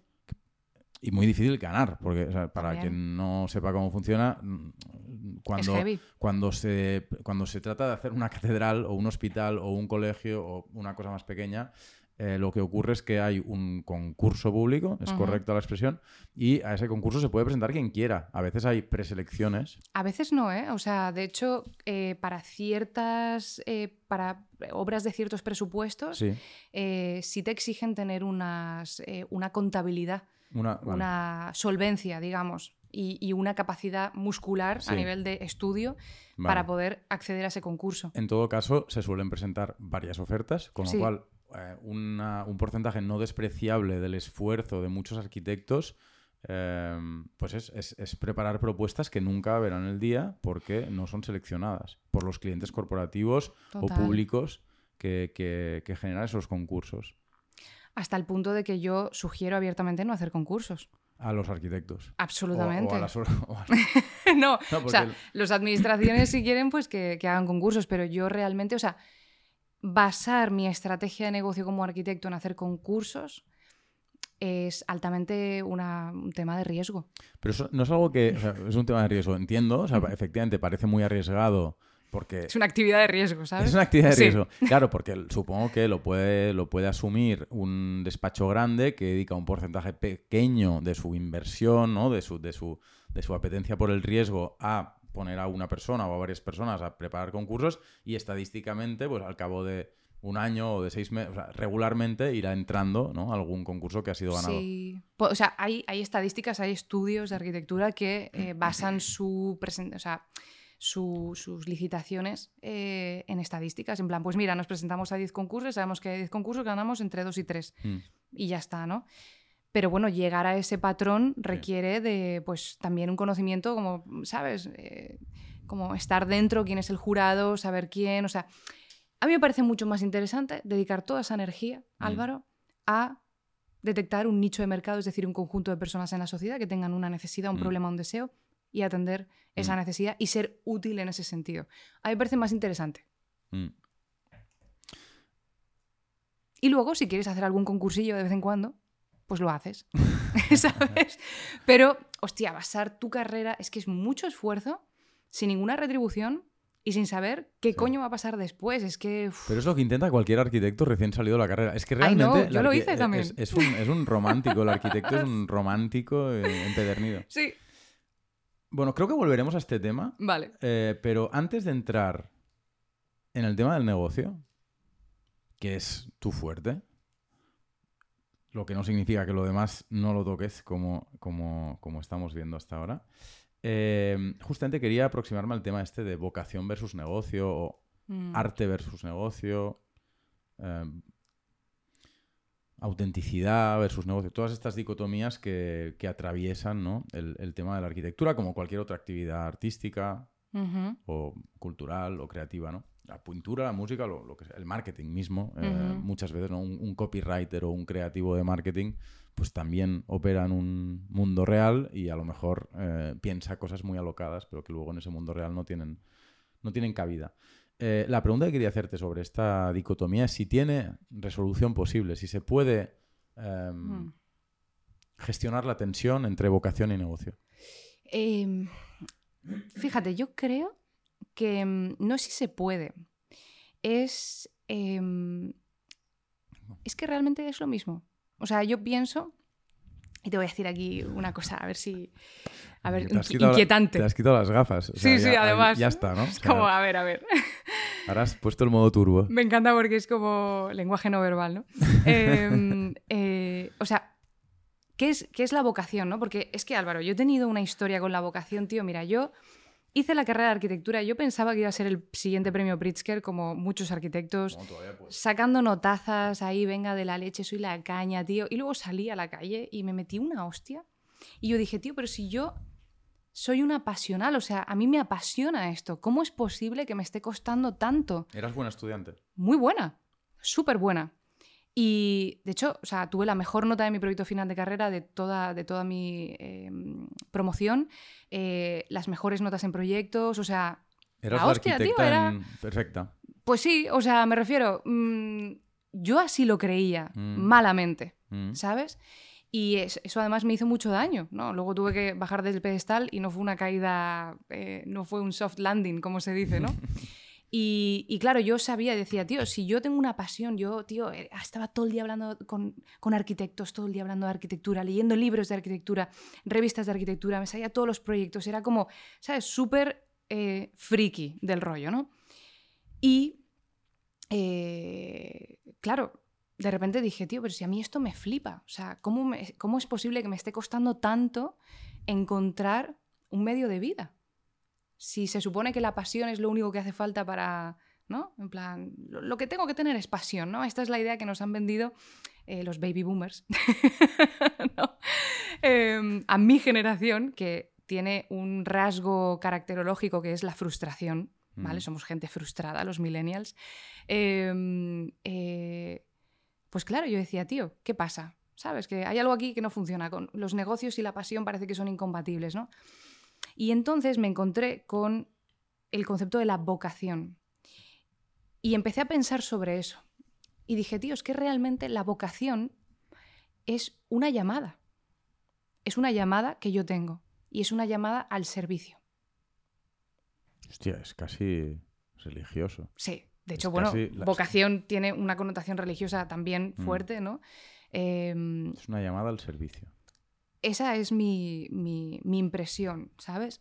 Y mm, de hecho hay un concepto que lo menciono también en el libro, que no es nuevo, no, no, no lo he descubierto yo, que se llama Ikigai, mm. que es un concepto japonés que surge en, además, una zona de Japón que se llama Okinawa, donde eh, eh, pues está relacionada con uno de los índices de esperanza de vida mayores que hay. Mm.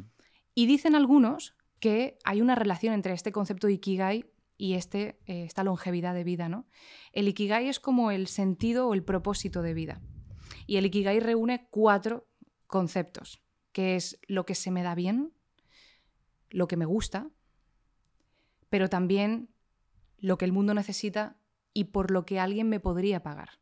O sea, están estos cuatro conceptos. Lo que se me da bien, lo que me gusta, lo que el mundo necesita y por lo que alguien me podría pagar. Y la unión de esos cuatro conceptos es este ikigai, lo que me da sentido, lo que me da propósito a mí como ser humano. Entonces, es muy bonito porque en este concepto japonés, lo que a mí me gusta no tiene por qué ser incompatible con lo que me da dinero. Y de hecho debería encontrar el punto en común, ¿no? Y es por eso que la vocación como esta llamada al servicio, al servicio es al servicio de alguien, o sea, al servir, al ser útil, ¿sabes? Entonces, cuando servimos y cuando somos útiles, irremediablemente, Álvaro, hacemos negocios. Porque cuando yo soy útil, mi labor es útil para otra persona, estoy aportando valor a esa persona y el dinero puede venir en el otro sentido, ¿no? Es un intercambio. Pero puede no, o sea, puede no haber mercado en aquello que a ti te gusta o en aquello que a ti se te da bien. Si no lo sabes enfocar, puedes quedarte frustrado en puedes querer hacer catedrales o pirámides, pero es que en España no hay pirámides en construcción. Claro, pero aquí lo que yo propongo es, ¿y si en lugar de decir, vale, yo quiero hacer catedrales, ¿no? Tú dices, vale, quiero resolver un problema. Por ejemplo, quiero resolver el problema de que alguien religioso no tenga un lugar al que mm, eh, destinar su, vocación, sus, rezos y sus meditaciones. ¿no? Quiero resolver ese problema. Eso te abre puertas. Decir mm. que quieres hacer catedrales es darte con la pared, porque como no se quieran hacer catedrales, estás jodido. Pero si te mueves desde el otro enfoque, desde el enfoque de las personas y de sus problemas, no desde las cosas, si te mueves desde el enfoque de las personas y sus problemas, ahí sí vas a poder encontrar un montón de oportunidades, porque a lo mejor no acabas haciendo catedrales, pero acabas haciendo, no sé, centros de meditación. ¿No? Entonces, esto sí te abre puertas y sobre todo te abre puertas a ayudar a alguien con un problema en concreto específico. ¿no? Porque decir que quiero hacer catedrales, vale, guay, quieres hacer catedrales, pero eh, ¿quién tiene ese problema? ¿Sabes? La ciudad de París bueno, se le quemó un poquito. No, era broma. No, claro, poca gente, poca gente. Barcelona, que siempre tendrá el problema de la Sagrada Familia. Eterno. Pero, pero poca gente necesita catedrales hoy. Sí, pero bueno, es, eso, es enfocar. Al final lo que quiero decir es que la vocación y los negocios, mm. si realmente una persona tiene una vocación como llamada al servicio, mm hay negocio. En todo caso, niegas la mayor. O sea, eh, entre arte y negocio, o entre vocación y negocio, o entre calidad y negocio, no hay tensión o no tiene por qué haber tensión. No tiene por qué.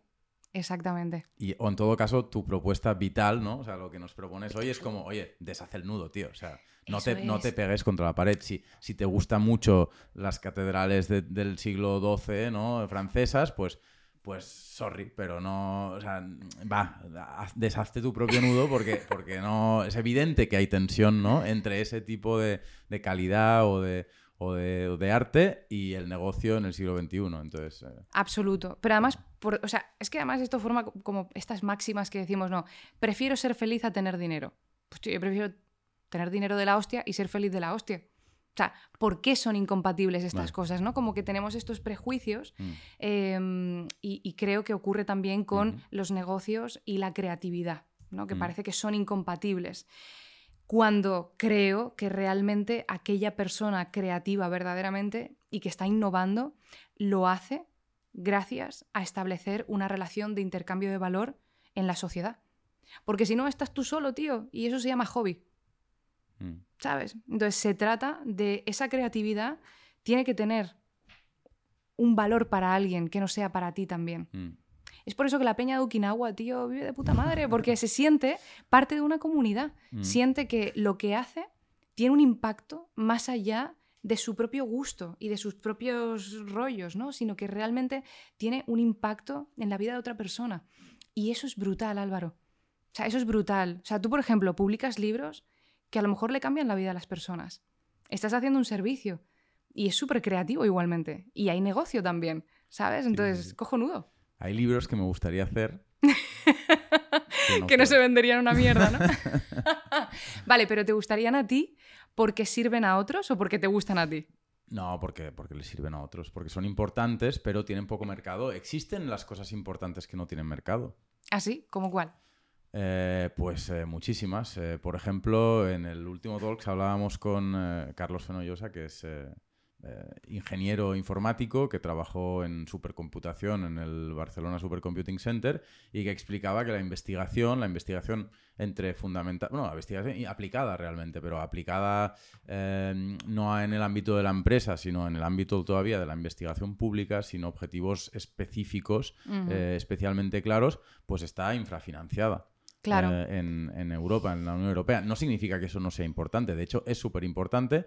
Eh, se está financiando en el ámbito público y privado, pues resulta que en el ámbito público español está, está muy poco financiado. ¿Es muy importante? Pues sí, no creo que nadie le niegue a Carlos que, es importante porque con esa supercomputación se pueden eh, pues buscar nuevos medicamentos para enfermedades importantes como el Parkinson o diferentes tipos de cáncer.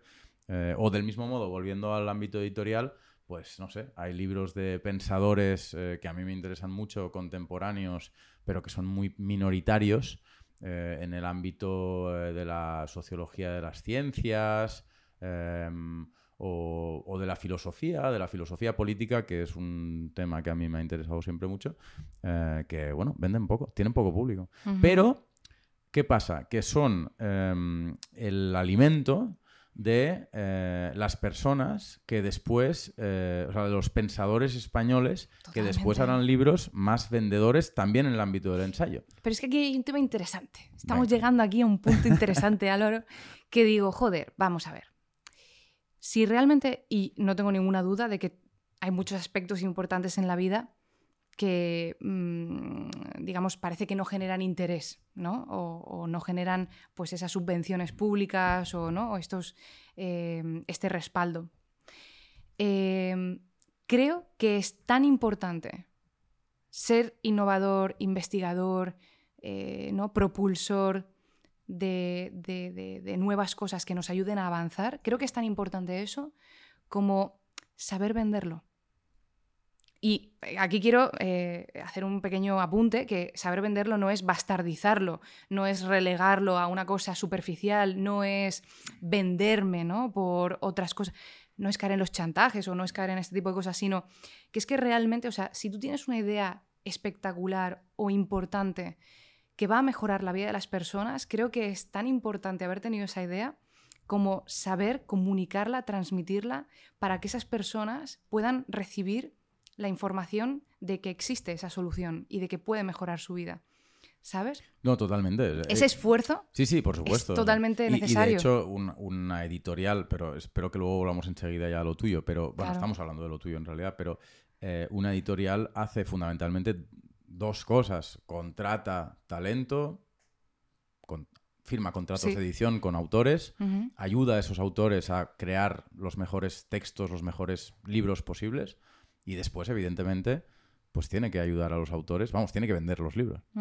Y vender los libros es una actividad en una editorial igual de importante que, que, que producirlos, ¿no? Que, que editarlos, Total. que crearlos. De hecho, por, ejemplo, el, el título de un libro, ¿no? O sea, Sí, sí. eh, por ejemplo, escribimos un libro Mm. sobre un asunto importante para el gremio de los arquitectos, Bueno, que es hecho, cómo tú- conseguir clientes. Y, y tu libro eh, ha, vivido mucha evolución, ¿no? O sea, desde Además, que- ¿te acuerdas del manifiesto aquel tal? Sí, claro, claro. Una pollada tal. Vale. Bueno, pues tenemos un libro con un asunto importante que puede salvar vidas. no, a los arquitectos. Realmente lo pienso. Salvar, eh, digamos, eh, profesionales de la arquitectura. ¿Cuántos arquitectos dejan de ser arquitectos? Álvaro, tú conoces. Y quien nos esté escuchando seguro que conoce algún arquitecto que dejó de ser arquitecto para dedicarse a otra cosa, ¿no? O sea, un tema importante. Y hablando sobre, tío, ¿qué título le ponemos a este libro, no? Mm. Pues al final el título de ese libro tiene que ayudarnos a fucking vender este libro, porque si no este mensaje no va a llegar, este mensaje tan importante, ¿no? O sea que también existe esta máxima, Álvaro, de eh, el marketing es como el demonio, como, como, ¿sabes? En plan, si yo realmente tengo algo valioso y profundo, no le puedo meter el rollo de que lo voy a vender. ¿No? Porque eso es como que lo hago superficial. Pues no, tío, es, también parte de, ¿no? de, este conjunto. Mm. No, no, estoy, vamos, yo al menos estoy plenamente de acuerdo. Entonces, vayamos al tema del negocio. Vale. Em, tú sabes, tú has pasado ya bastantes años analizando las claves del negocio de la arquitectura. Eh, de hecho, tu libro, entre otras cosas, no solamente, pero entre otras cosas, analiza esas claves. Eh, la comprensión del mercado, la comprensión de lo que es una propuesta, de lo que es un proyecto, cómo funciona la venta, cómo se gestiona un cliente, todas estas cosas que eh, yo digo siempre cuando explico tu libro que constituyen como el currículo de lo que debería ser el año de máster de una carrera de arquitectura, ¿no? Ese año extra de carrera de arquitectura que te permite conectar con lo que te ocurrirá eh, después eh, como profesional. No sé, enróllate sobre, sobre todo esto. Vale, me enrollo, venga. Pues a ver, em, o sea, es, divertido porque yo cuando, fíjate, yo ya cuando salí de la carrera yo digo, esto me huele raro. y ya... Em, eh, yo iba, o sea, yo quería hacer un doctorado realmente, ¿no? Mm. Eh, yo estaba además muy cerca de mis profesores, em, eh, además tengo mucha admiración por algunos de ellos, o sea, una relación estrecha. de hecho, uno de mis profesores me presentó al que después ha sido mi mentor. Entonces, yo siempre he tenido como esta relación súper guay con mis profesores, ¿no? Mm. Y, yo recuerdo decirle a, a, una de ellas, Evelyn, em, eh, Evelyn, yo es que quiero hacer mi doctorado sobre la profesión de arquitecto. Mm. ¿No? En plan, ¿qué está pasando con la profesión de arquitecto? ¿no? Y ella me decía, Catrina, eso no le interesa a nadie, ¿sabes? Y yo decía, joder, pero, pero si este tema es la hostia, ¿sabes? En plan, entonces ya desde ese momento yo ya venía, tío, yo decía, yo quiero crear una escuela de arquitectos, tío, porque aquí hay algo que está fuck it total y tengo que solucionar esto, ¿sabes? En plan, estamos yendo todos como por el acantilado, así directos a la muerte, ¿sabes? Al, vacío, al suicidio. como los gremlins. Los lemmings. los lemmings, vale. Digo que cuando llueve se convierten en... No, pues, ¿sabes? Y, digo, aquí hay algo que, duele, ¿sabes? Que le duele a muchas personas. Mm.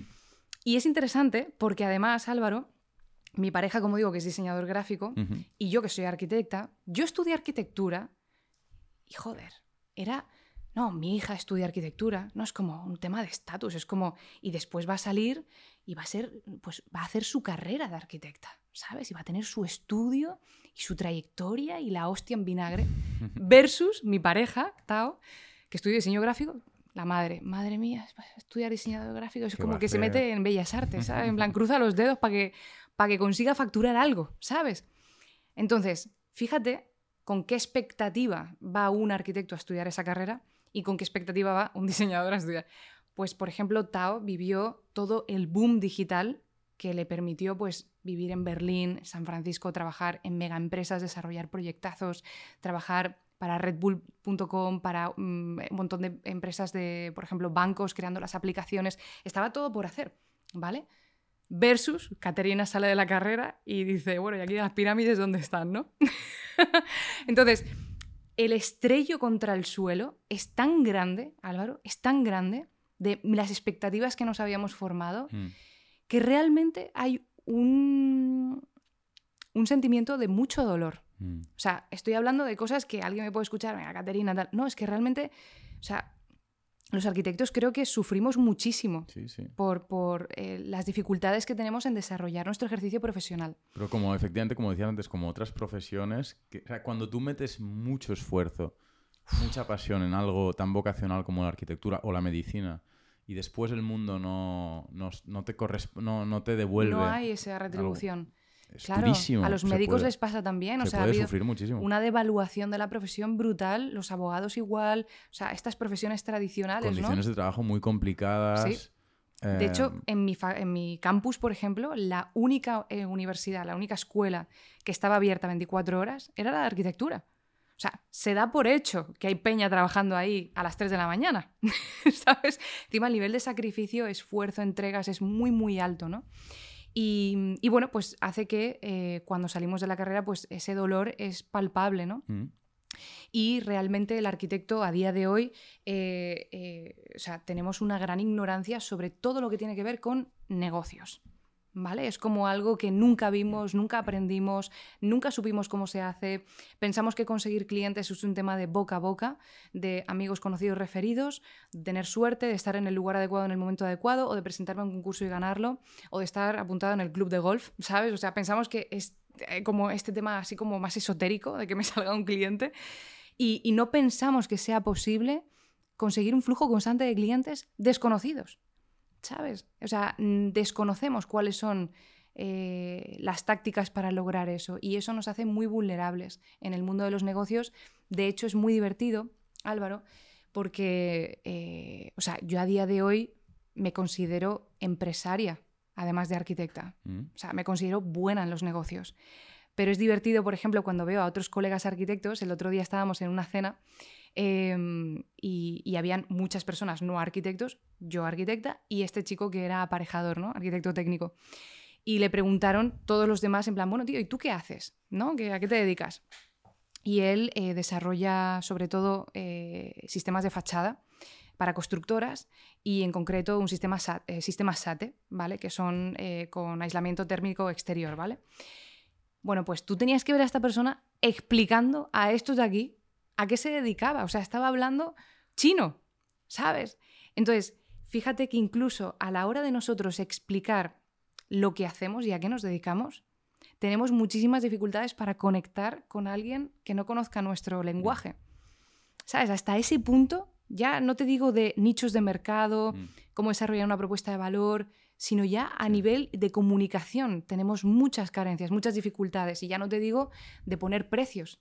O sea, poner ya. honorarios, ya es como la hostia eso, la incógnita. El aparejador tiene un cliente B2B. Es, es- es difícil de explicarle el mundo del B2B a un, en una, el- el- el explicar una profesión como, ¿no? O lo que has explicado tú en el mundo de... ¿Cómo lo explicarías tú? Hmm. Bueno, ¿Qué- pues, ¿Qué hubieras explicado tú en lugar de tu amigo? pues por ejemplo, a yo hubiese gente? dicho... Hago techos. Claro, la gente dice, ¿qué coño es una fachada? O sea, partiendo de la base de que muchas personas la palabra fachada no sabe qué es, ¿sabes? la pared del edificio, ¿no? La pared. Eh, pues mira, yo hubiese explicado que eh, la fachada es, por ejemplo, lo que envuelve a un edificio. Es como la camiseta que tú llevas puesta, Mm, ¿verdad? Que permite que tu cuerpo se regule térmicamente dependiendo del tejido que te pongas. mm, Pues la fachada es lo mismo. ¿Sabes? Entonces, explicarlo así, ¿sabes? No, no, sistema Pues SATE, tía. aislamiento. Pero esto se entrena, esto se entrena, Álvaro. Yo antes no era así. Yo era una pedante de la hostia, ¿sabes? Vale. Sí. Vale. Y me he bastardizado. Volvamos al tema de las claves del negocio de la arquitectura hoy. Estabas empezando a explicar hasta qué punto eh, uno sale de la, de la carrera de arquitectura sin tener ni idea de con qué se va a encontrar. Sí.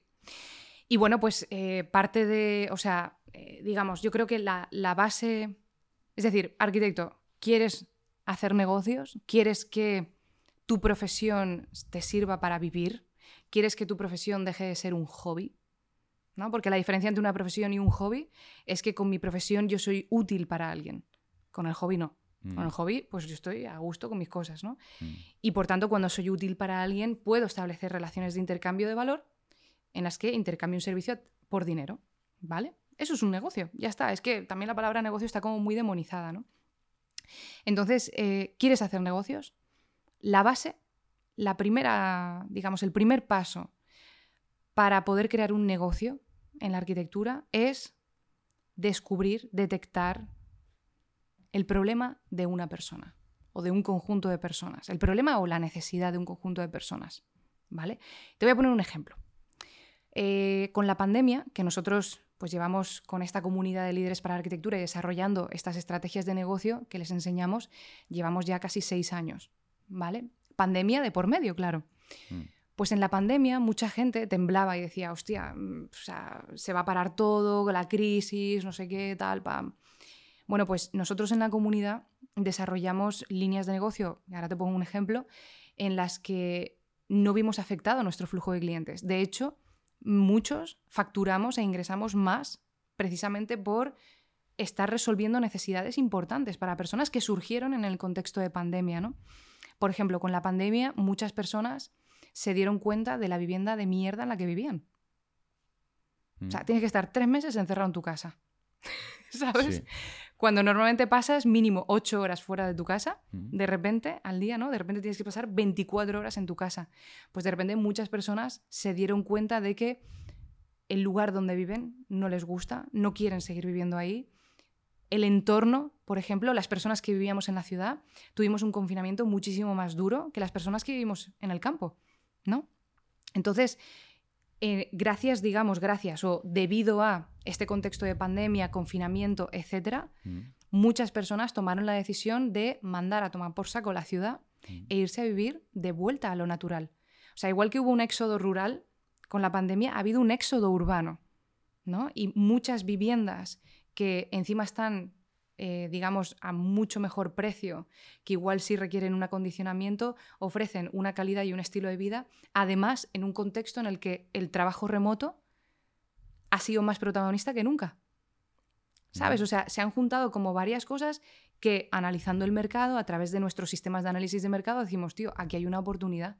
Y yo como arquitecto puedo ayudar a una persona a pasar de vivir de la ciudad a un entorno natural, ¿no?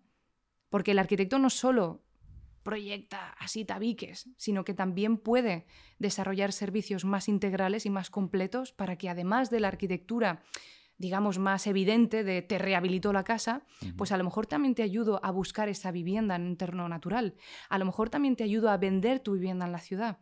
A lo mejor también te ayudo a... O sea, ¿Entiendes? Como de repente el servicio de arquitectura puede comprender otras cosas que hacen que el propio servicio sea más valioso para lograr el deseo de una persona. Ahí estás proponiendo transformar un oficio tradicional en eh, o un conjunto de, de, profesionales liberales tradicionales en un conjunto de microemprendedores más o menos espabilados, cada uno con su propia estrategia, con su propio nicho de mercado en el, en el, mundo de la arquitectura, pero también de la construcción, de la venta y compra de inmuebles. Y, mm. A ver, es que... eso es un cambio de paradigma total y absoluto. El arquitecto es un microemprendedor espabilado. O sea, siempre lo ha sido, ¿no? ¿Por qué se llama profesión liberal? Eh, tiene pues dos, dos acepciones, el término liberal la acepción de liberal de trabajo como independiente, ¿no? Como reivindicando este tema de eh, trabajo bajo mis propios preceptos, digamos pero también tiene el componente de liberal de que se ha liberado del trabajo manual, es decir, que es una labor puramente intelectual la del arquitecto. Como digo, el arquitecto no construye, el que construye el constructor, ¿vale? El arquitecto hace proyectos de arquitectura, ¿no? Y dirige una obra, etcétera, pero que sobre todo es una labor intelectual la que hace.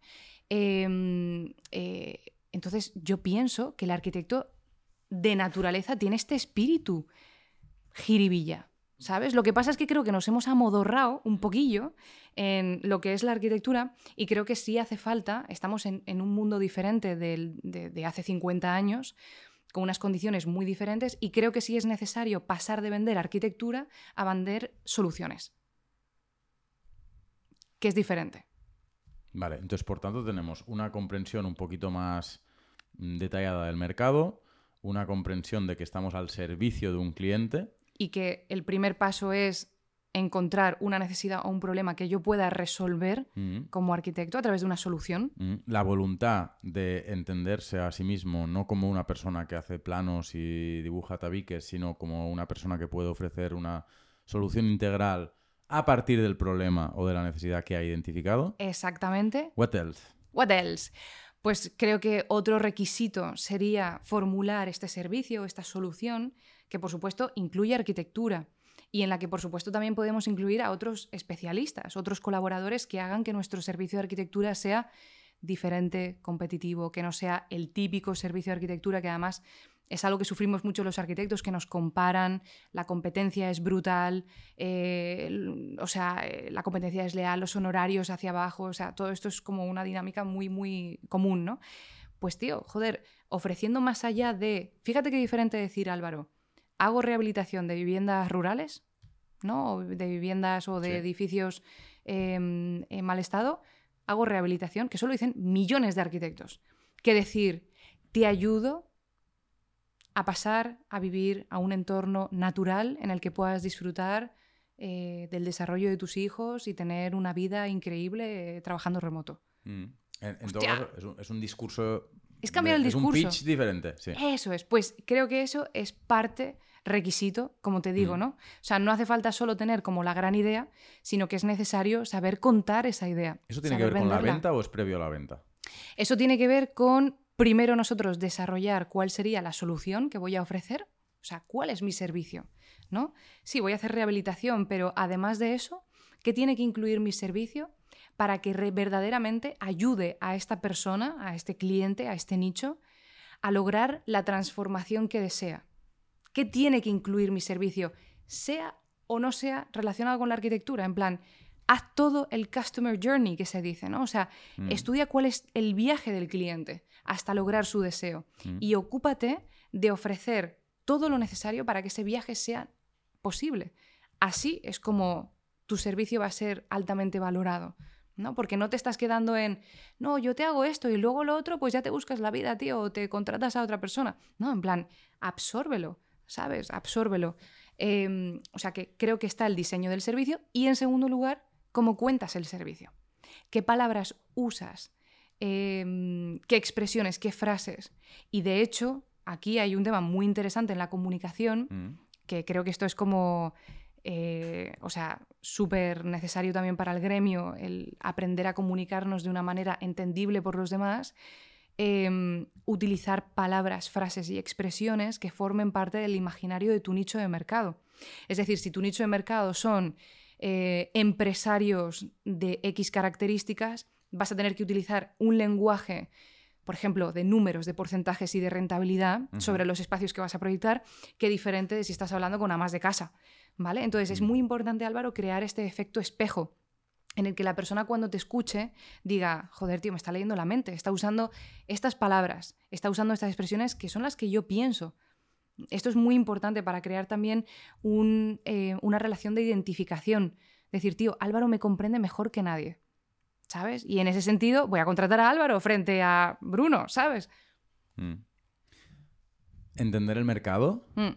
identificar en ese mercado un nicho, una necesidad, un problema, definir un servicio que responda a esa necesidad, incluido un discurso, un, discurso de marketing que pueda... un eh, discurso humano. Un discurso humano, que interese a ese público, pero luego hay que... Luego viene lo difícil. O sea, esto... No, no digo que sea fácil, ¿eh? Por ahora estás en tu casa. O sea, por ahora estás en tu casa de puertas o adentro. la piscina. Estás en la piscina pensando en cómo va el mercado y no sé qué. Pero en un momento dado eh, has de interactuar con el mundo real, que es súper jodido. Eh, has de encontrar un cliente, eh, le has de clavar tu. Pasar el IBAN de transferencia, sí. y luego tienes que saber hacer lo que le hayas prometido que, vas a hacer, ¿no? Que quizá vuelve a ser un pelín más fácil. Pero, hostia, encontrar un cliente em, y, convencerlo de, de, contratarte es difícil en un mercado que entiendo que tiene sus usos y costumbres. La gente estará acostumbrada a relacionarse con los arquitectos de una determinada manera, entonces también en la medida en que tú lo que estás proponiendo es, en realidad, eh, markets of one, como se suele decir, no sé si conoces la expresión, pero la idea de que eh, has de ir a buscar un nicho tan pequeño que en realidad en ese nicho no tienes competencia, eh, que no sé si es algo que tratas en tu libro, pero bueno. Em, en fin, que, digo que es difícil. Es difícil encontrar ese cliente, es difícil eh, convencerlo, interactuar, llegar a hablar con él, que te hable, que no te diga quién eres tú, y luego conseguir venderle algo y que lo acepte, ¿no? Entonces, esa, esa, parte es la más complicada o simplemente soy yo que, considero que es la más complicada? Realmente, Álvaro, cuando, cuando entiendes em, cómo funcionan los negocios, es la parte más fácil y además la parte más divertida. Y te explico, ¿vale? O sea, existen soluciones en busca de problemas y problemas en busca de soluciones, ¿no? Vale. Entonces, soluciones en busca de problemas. Evidentemente, si yo tengo una solución y estoy buscando a ver quién tiene un problema por ahí que quiera mi solución, me va a costar mucho encontrar a esa persona que tenga ese problema en concreto, ¿no? Y yo voy a tener que desarrollar un, un discurso de convencer a esa persona. ¿no? Es como que se lo tengo que meter ahí al pavo como por la boca, entonces, ¿sabes? O sea, los negocios son fáciles, tío. Hay un, hay un, hay un dicho en América que yo vengo de trabajar allí y ahí la gente es como, ¿sabes?, súper a saco, que es un consejo empresarial que es build shit people want. ¿Sabes? Mm. Como haz cosas que la gente quiera, tío. Como crea soluciones que tengan un problema primero, Mm. ¿no? Problemas en busca de soluciones. Cuando tú realmente tienes la solución a un problema en el mercado de alguien concreto, de un conjunto de personas concreto, vender es fácil. Porque no tienes Porque que problema. convencer a nadie. O sea, esta expresión de crear la necesidad en el cliente es completamente errónea. O sea, las necesidades no se pueden crear. Es o esta persona tiene una necesidad o no la tiene. Y si no la tiene, no me va a comprar una mierda. Mm. Te va- ¿No? En todo caso, te va a costar mucho. sí. Y va a ser, va a ser incómodo. O sea, a mí tampoco me gusta venderle cosas a la gente que no necesita. A nadie le gusta eso, ¿no? Por tanto, hay un arte de, de identificar problemas eh, Ese es el key de y, la de, y de cuestión. dimensionar problemas y, por tanto, mercados y nichos de mercado que Sí. tú consideras absolutamente fundamental. Fundamental. De hecho, creo que es la única cosa importante. ¿Sabes? Porque luego lo demás lo puedes hacer mejor o peor, pero ¿Cómo i- incluso comunicándolo mal, si realmente hay una necesidad, eh, puede que salga adelante tu solución, ¿sabes? ¿Cómo identifica, cómo, cómo dimensionas, cómo identificas un nicho de mercado o un problema y el nicho de mercado asociado? ¿Cómo lo dimensionas? Pues mira, tenemos diferentes parámetros nosotros en, en la metodología que desarrollamos.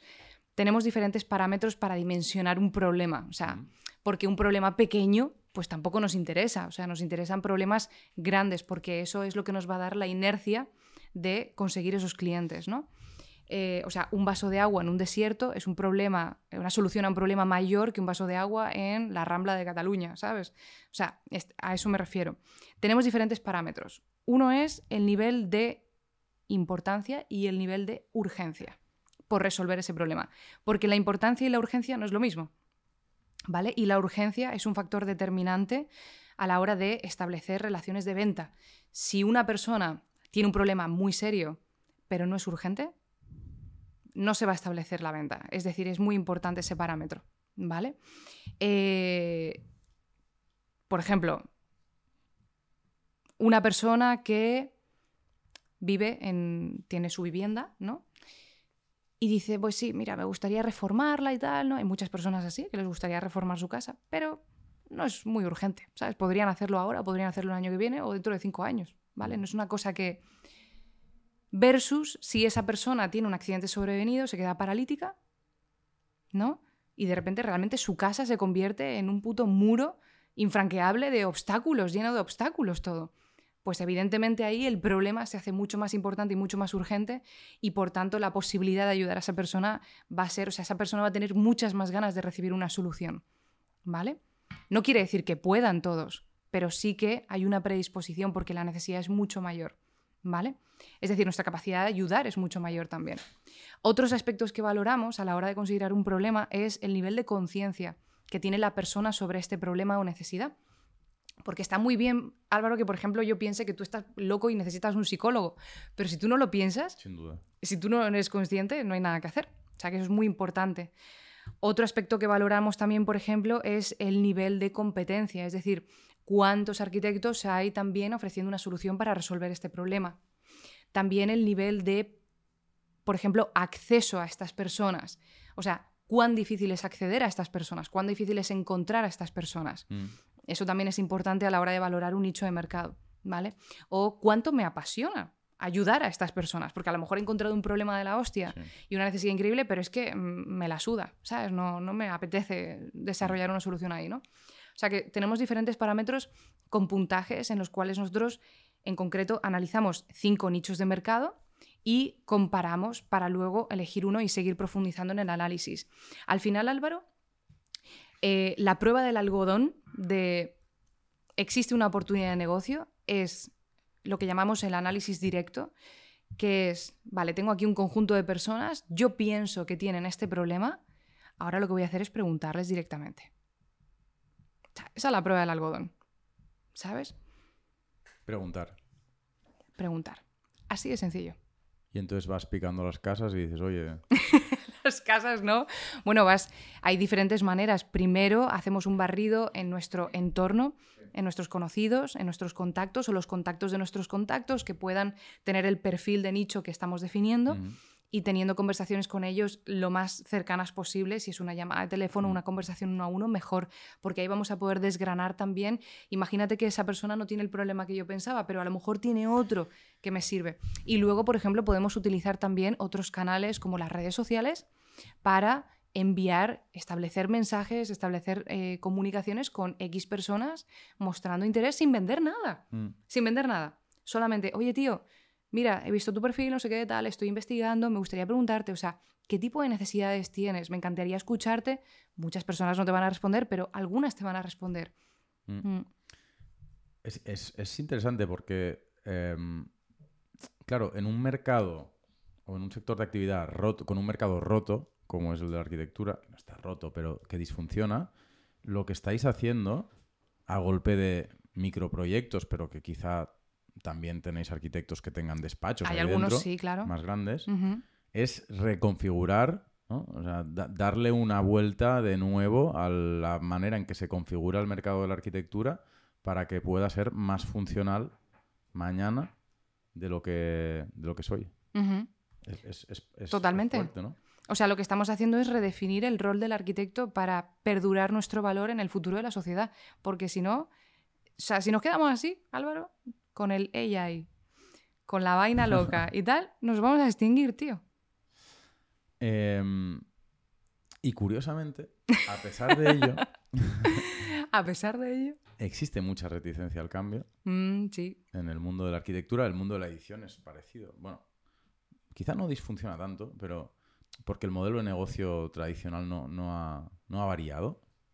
Sí que han, han, surgido nuevos modelos de negocio, nuevos canales de venta, nuevos formatos, pero que son complementos del modelo de negocio tradicional. Mm. Las estructuras, las organizaciones, la, naturaleza de las organizaciones no, ha cambiado tanto, ¿no? Pero, en fin, volviendo a la arquitectura, eh, existe mucha reticencia al cambio a pesar de que es necesaria toda esta reconfiguración del, del sector. Sí, la hay. Sí, porque...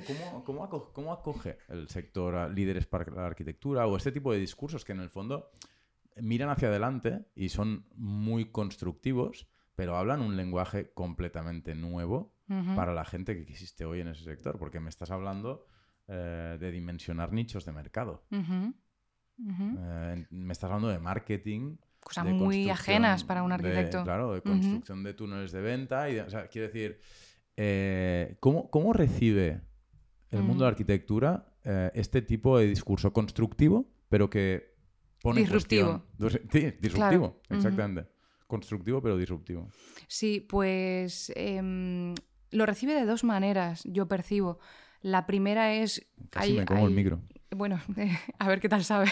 pues mira, eh, la primera es, creo que con un entusiasmo eh, increíble por parte de unas personas, de unos arquitectos y profesionales de la arquitectura en general, porque es, sea, nosotros, nuestra comunidad son arquitectos, pero también son aparejadores, interioristas, ingenieros, paisajistas, etcétera, ¿no? Entonces, hay un sector de estas personas que lo recibe como literal, Álvaro, en plan, tío, esto es lo que siempre me puto faltó, ¿sabes? Para encontrar mi sentido profesional y hacer que esto me sirva como un vehículo de vida, que me sirva como un trabajo, ¿no?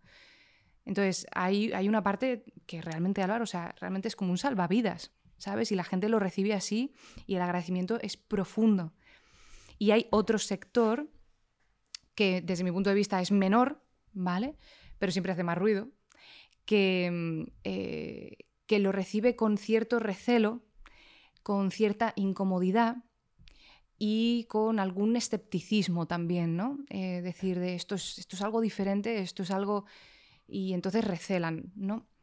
Y creo que eso es positivo, o sea, creo que eso es una señal, o sea, creo que si no tuviésemos de eso, no lo, no no lo estaríamos haciendo bien, ¿no? O sea, em, eh, si realmente todo el mundo estuviese súper contento y súper encantado con lo que hacemos, yo no me sentiría satisfecha, porque quiere decir que realmente no estamos cambiando eh, radicalmente, es decir, de raíz, mm. los preceptos de nuestra profesión, como creo que lo estamos haciendo. Eh, sobre todo, por ejemplo, de sectores como la academia o perfiles un poquito más, eh, digamos, que llevan más años en la profesión y que las cosas se han hecho así toda la vida y que es total y que yo no tengo por qué venderme si soy arquitecto, ¿no? Este, este discurso que lo, lo tienen algunas personas, pues les impide abrirse a eh, un nuevo paradigma, otras maneras de hacer las cosas, que no tienen que estar o no de acuerdo con esto, sino que lo pueden usar eh, a su manera, con su estilo, con su personalidad, eh, hasta el grado en el que ellos consideren, ¿sabes? Pero sí que hay un sector que lo recibe con recelo, como cualquier proceso de salir de la zona de confort. O sea, a nadie le gusta eso. Sí, pero no estás poniendo en cuestión la, la naturaleza del rol de lo, que lo que es la buena arquitectura. Tú lo que estás diciendo es que el mercado, eh, el, arquitecto llega a un mercado en el que es muy difícil sobrevivir y por tanto eh, o bien tiene suerte, o bien eh, muere enseguida, o bien sobrevive de manera precaria. O accede a líderes para la arquitectura. exactamente. iba a decir que dentro del segundo grupo, que siempre es más interesante, que los que son muy fans, vale, pues sí, ok. Sí, el feedback negativo es el interesante. a ver, es importante recordar que puede no ser el, mayoritario, pero, mm. pero es el más... Es curioso. Es, interesante hablarlo. Porque eh, es interesante pensar si, si la gente recibe este tipo de iniciativa. Porque hay, hay, un, hay una dimensión... Hay, una característica muy desacomplejada en tu manera de aproximarte em, a lo que tiene que ser el arquitecto mañana, ¿no? O sea, el arquitecto mañana será lo que tenga que ser y probablemente cada arquitecto será mm, se definirá a sí mismo y ocupará un nicho de mercado diferente. O sea, tienes una, visión muy poco ideológica o doctrinaria de, lo que tiene que ser el arquitecto mañana. Entonces, creo que hay dos posibles reacciones negativas a, a este tipo de discurso. Una es efectivamente el escepticismo, la incomodidad, pero que tienen todo el sentido del mundo, porque vienen eh, o, se, producen en personas que están hoy precarizadas, o sea, que, están en, situación de dificultad y que también pueden tener miedo eh, a pensar que este tipo de metodologías nuevas pueden funcionar porque a lo mejor tienen miedo de volver a ser decepcionados, como ya lo fueron una vez. ¿Me explico? Totalmente. O sea, cuando te decepciona, cuando te rompen el corazón una vez, sí, no, quieres tener más novios, sí. no quieres tener más novios y, esto pasa, ¿sabes? Pero pasa de verdad, quiero decir, todos tenemos amigos y amigas que... Totalmente. O, familiares que no, no, es que ya no, ¿no? Porque te deja un trauma. Entonces, e, esa es una reacción posible y hay otra que es la reacción de desprecio. O, de, desprecio o de, o de, profundo desacuerdo ideológico, ¿no? No, no, la arquitectura no es lo que está diciendo Caterina, no es la construcción de experiencias en el espacio-tiempo. La arquitectura es construir catedrales eh, y, y, punto. Sí, o cualquier otro rollo. O, sea, es, lo que, lo, ese es lo, que es la arquitectura canónica y es Foster, es no sé qué. Y, si no haces eso, eh, lo demás no es arquitectura. Mm. Entonces, ¿dónde crees que, eh, perdón porque me he extendido mucho, pero ¿dónde crees que, que está la gente? ¿Sabes? ¿En el desprecio slash el desacuerdo profundo con una determinada visión de la arquitectura?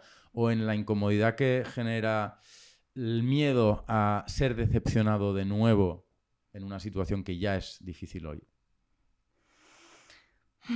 Yo creo que ninguno de los dos. Te voy a, proponer otro escenario. Me podrías haber parado antes, entonces. no, eso me resulta interesante. Tanto rato para...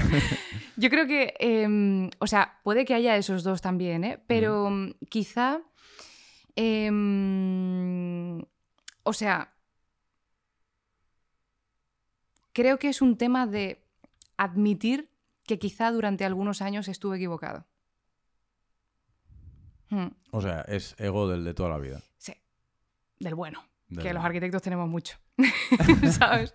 O sea, yo creo que realmente este tema que yo te he contado de la vocación como la llamada al servicio, el encontrar nuestra utilidad en el mercado, en detectar una necesidad para la que mi labor tenga sentido, o sea, este discurso no es un discurso que nos enseñan en la escuela. En la escuela es saber quién se saca la chorra, quién la tiene más grande y quién se hace el proyecto más espectacular. Y por supuesto no hay ni cliente, ni necesidades, ni hostias, mm. ¿sabes? Entonces, entendiendo que nos hemos formado bajo esos preceptos, mm, hemos entendido que la profesión es una cosa, eh, durante muchos años y nos hemos encontrado con... Tienes todo lleno de bolígrafos. Sí, es que nunca uso boli y ya no los uso. De tinta. No pasa nada.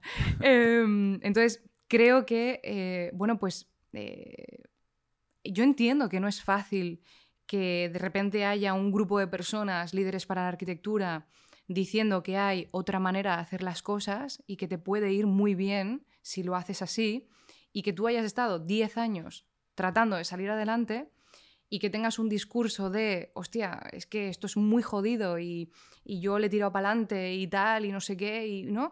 Y de repente te venga esta gente y te diga, no, no, mira que aquí hay una solución de la hostia y tú como me cago en la puta. O sea, yo creo que puede haber un poco de, quizá he estado equivocado y no me quiera mirar en el espejo. ¿sabes?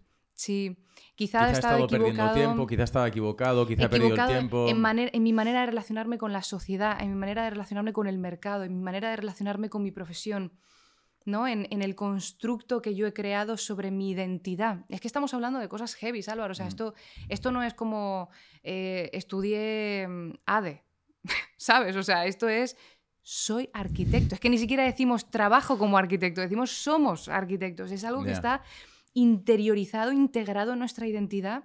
Entonces, esa identidad hay una parte que quizá tenga que morir si accedes a líderes para la arquitectura, ¿no? Entonces, em, mucha gente no está dispuesta o no o tiene miedo a hacer eso cuando en realidad eh, esa muerte, desde mi punto de vista, porque yo también la he vivido, mm. es una liberación. También debe dar rabia el rollo marketingiano, de, o sea, que llevas, o sea, que, que lleva, ¿sabes? Muy, eh, lo que decía antes, ¿no? Desacomplejado, o sea, en un mundo no acostumbrado a la venta, al dinero, al negocio y tal.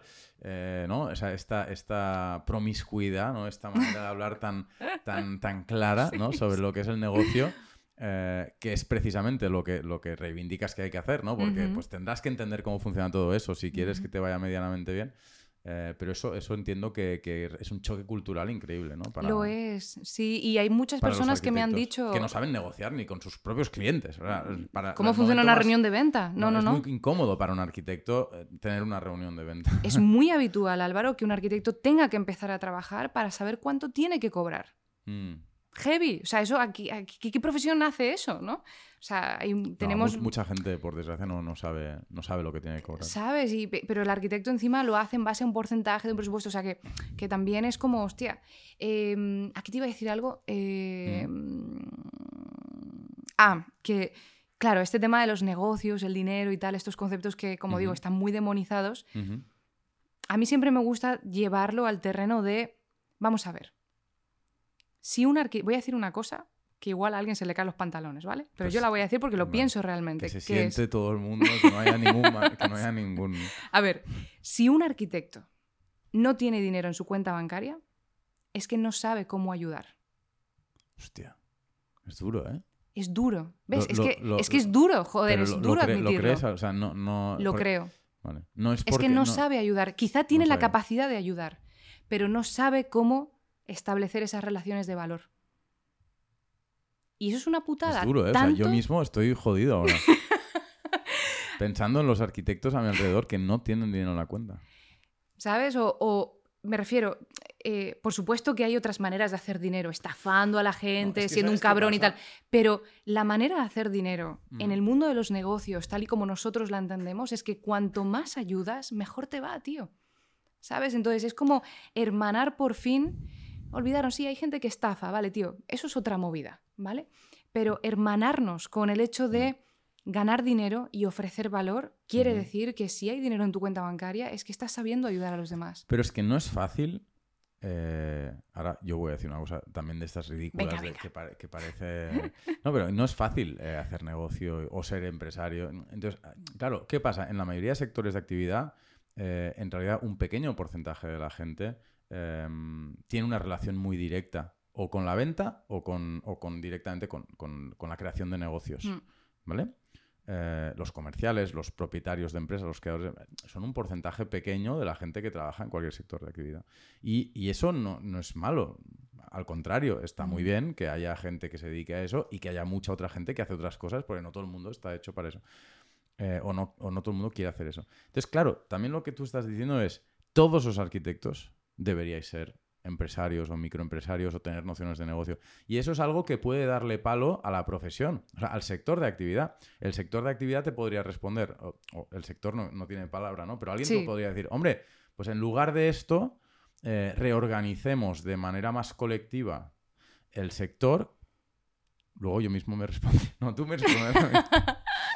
reorganicemos el sector de tal manera que no tengamos que estar todos aprendiendo todas estas cosas que Caterina hace muy bien porque tiene un don para vender, pero que a lo mejor yo no quiero hacer y no sé hacer. Claro. Yo, mira, aquí Álvaro, muy sencillo. Yo no sé lo que es la arquitectura. Mi definición de arquitectura es personal mía de Caterina. Mm. Pero líderes para la arquitectura tiene muchas definiciones de arquitectura, ¿no? Eso, pues de la misma manera, en plan, yo no digo que los arquitectos deban aprender, solo digo que si tú quieres no trabajar como empleado, tienes que aprender de negocios. Vale, este es el, esta es la, la, la inicial. Es importante, claro, porque, oye, yo... O sea, no, ya te vas a un despacho y...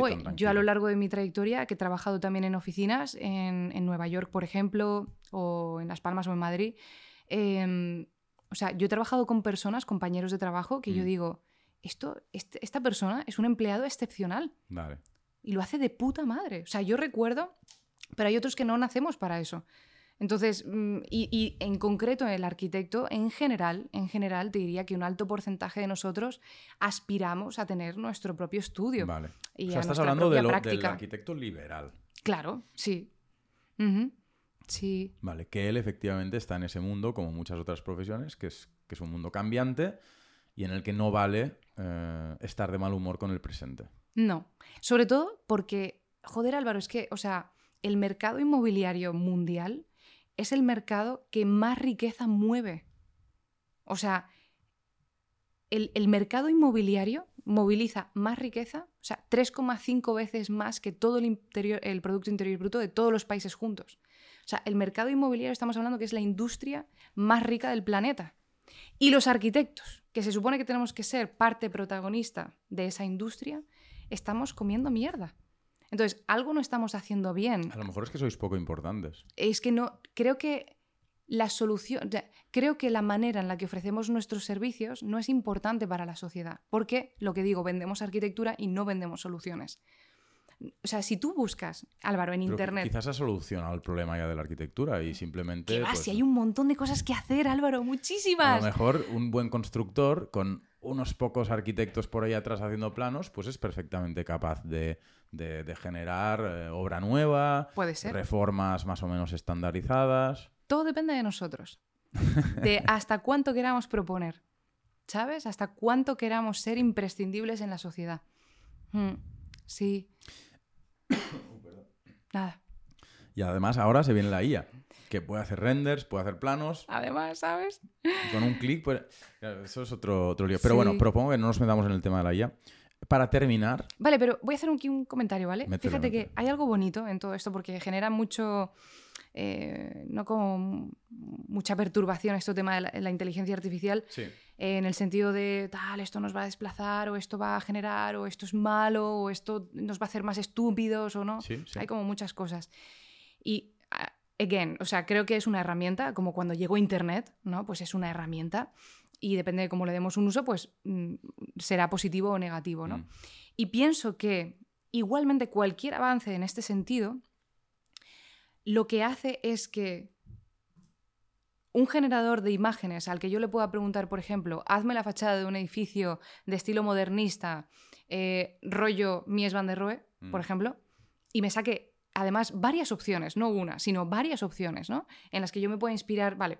En 12 segundos. Hace, claro, hace que yo como arquitecto, o como cualquier profesional, ya estamos hablando de cualquier profesión, tenga que lidiar con el aspecto humano que jamás será reemplazable por una máquina o por una inteligencia artificial.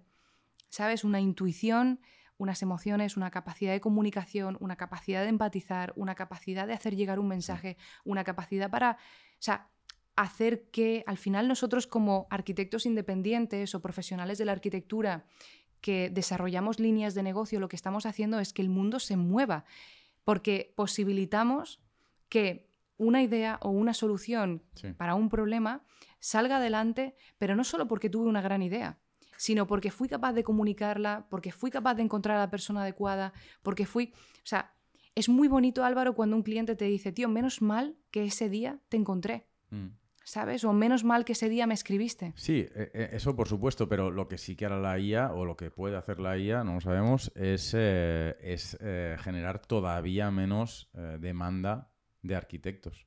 Porque en el momento en el que el 10% de arquitectos del mundo que hacen renders ya no son necesarios o son necesarios en menor medida, en menor número, en menor cantidad, porque los renders te los Y eso hará que esas personas tengan que romperse la cabeza para evolucionar, evolucionar profesionalmente. Clientes para ti.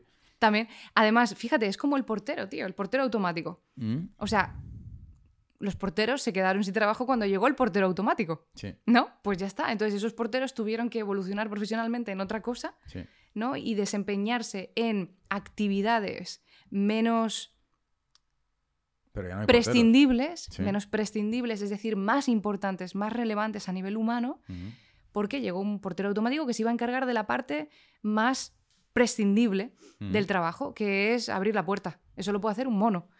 ¿Entiendes? Vale, pero ahora hay menos porteros.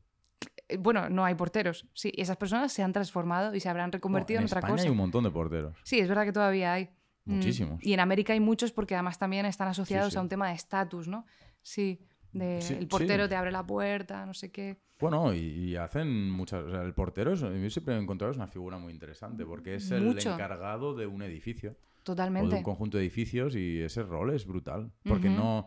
Eh, es verdad que se le ha metido poca imaginación, ¿no? Porque el portero podría eh, reparar, reparar baños o colgar cuadros. Ser arquitecto. O yo qué sé. No, quiero decir, podría hacer un montón de cosas. Podría. Hostia, me vuelvo a comer el micro, no sé qué me pasa. Eh, no me dicen nada, pero, pero estoy comiendo el micro. No, que, que el portero. Bueno, es que a mí la profesión de portero me fascina. Y creo que en el futuro. O sea, que, que, que si ha retrocedido un poco, volverá el rol de portero como encargado de eh, un conjunto de necesidades puntuales pero importantes de los vecinos de un edificio. Porque tiene todo el sentido del mundo. No tiene sentido que tengamos todos eh, pues, eh, taladros y no sé qué. En cambio, pues el portero. Pues mira qué brutal eso que estás diciendo, Álvaro. O sea, si nos estuviese escuchando ahora un portero en paro, jodido porque ha sido desplazado por el portero automático, mm aquí tú estás hablando de posibles necesidades y problemas, ¿no? Si ese portero te está escuchando y dice, tío, voy a ofrecer una solución, mm. voy a proponerle a la comunidad de vecinos esto. ¿Entiendes? Entonces estás evolucionando mm. profesionalmente para dejar marchar actividades que son repetitivas o prescindibles o que se pueden generar fácilmente para cada vez dedicarte a tareas mucho más eh, nobles, incluso decir, ¿sabes? Mm. Quería terminar con el tema de la carrera de arquitectura, vale. que es el último bastión del humanismo o de la educación humanista. Eh, porque los arquitectos, ¿no? como los hombres y las mujeres, o los hombres en realidad del Renacimiento, eh, pues sabéis de todo, ¿no? Sabéis calcular, sabéis razonar, sabéis dibujar, eh, tenéis que tener inteligencia científica, em, conocimiento histórico, en fin, tenéis que saber de muchas cosas. Em, entonces te quería preguntar por si funciona la carrera de arquitecto de arquitectura hoy em, y, por si crees que debería haber algún cambio en esa, en esa carrera. básicamente, o sea, ¿qué, aspecto tiene el arquitecto del futuro? Mm. ¿qué, arquitecto, qué tipo de arquitecto tenemos que formar? Mm. Yo creo que em, necesitamos formar arquitectos eh, que recuperen el sentido vocacional, como digo, del servicio. ¿no? Em, creo que a través del servicio a las personas es como realmente nosotros podemos innovar verdaderamente, porque el hecho de que yo me haga pajas mentales en mi casa y piense que esté innovando en la arquitectura, para mí eso no es innovación. Para mí, bueno, eso es una paja mental que puede contribuir a que después en, la siguiente, en el siguiente servicio que hagas, pues impulses un poquito o desarrolles a lo mejor una nueva tipología espacial o un nuevo eh, sistema de fachada X o una nueva manera, una solución para, pero estás tú solo. O sea, yo pienso que la innovación se hace con las personas y que las personas nos ayudan, de hecho, a saber hacia dónde tenemos que innovar. Las personas, sus necesidades, sus deseos, sus aspiraciones, la cultura, ¿no? toda esta masa eh, que llamamos sociedad. Em, o sea, que para empezar meterías mucha por favor. user friendliness o, human, centric design. Human resources. No. No, no. Eh, ¿Cómo se llama? Diseño orientado a las personas. Eh. Human centered design. Sí, exacto. Exacto. Eh, en el mundo de la arquitectura. Esto lo Absolutamente. Esto, va a empezar. Esto ha Para empezar, ¿sabes? Para empezar clientes, pero también incluso a nivel antropológico, a nivel, a nivel psicológico, a nivel o sea, ¿hacia dónde se dirige la humanidad? ¿Hacia dónde se dirigen las tendencias? Hmm. Eh, ¿Hacia dónde se dirigen los mercados? Eh, pues eso, cambio climático, como todas estas cosas como... Creo hmm. que el arquitecto debería escuchar mucho más, eh, o sea, temas de tendencias de mercado, ¿sabes? O sea, estar mucho más conectado con el mundo en el que vive. Hmm. Eso para empezar. Lo segundo, creo que estaría muy bien enseñarnos a eh, expresar, bueno, primero desarrollar soluciones innovadoras en base a estos problemas o necesidades que podamos encontrar y después saber transmitir, saber vender. Tío, que por ejemplo nos enseñan a, hacer, o sea, yo me imagino en la carrera del futuro que se hagan eh, eh, presentaciones de venta ¿No? ante toda una clase, por ejemplo. O sea, mm. bien, tienes tu proyecto, ahora, ¿cómo vas a vender la idea? ¿No? Eh, ahora mismo lo que se hace es conquistar el criterio de un profesor. Vale. Pero puede que ni el profesor entiende qué coño le estás contando. O sea, hasta ese punto, ¿no? Entonces se trata incluso de invitar a esa clase, a esa presentación maestra, a un jurado, por ejemplo, mm. de, la sociedad, de personas random, mm. y que valoran también tu proyecto, imagínate. ¿Sabes? En plan, tú Álvaro has sido invitado a la Facultad de Arquitectura para la presentación del proyecto final de máster de no sé qué y tienes que calificarlo como persona de la sociedad. Es interesante eso también, ¿sabes? Por ejemplo, bueno, estas cosas que al final eh, acercan la carrera de arquitectura a la sociedad. Vale, y esto pone todavía más presión en los arquitectos que además de saberlo todo, tienen que saber de negocio. Entonces, ¿qué, les quitas?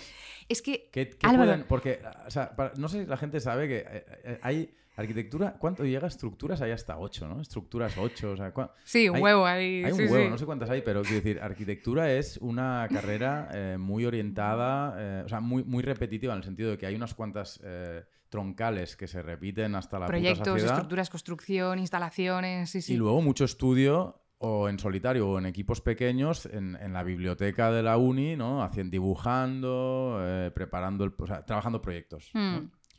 Claro la, la, carrera de arquitectura está diseñada para adquirir habilidades.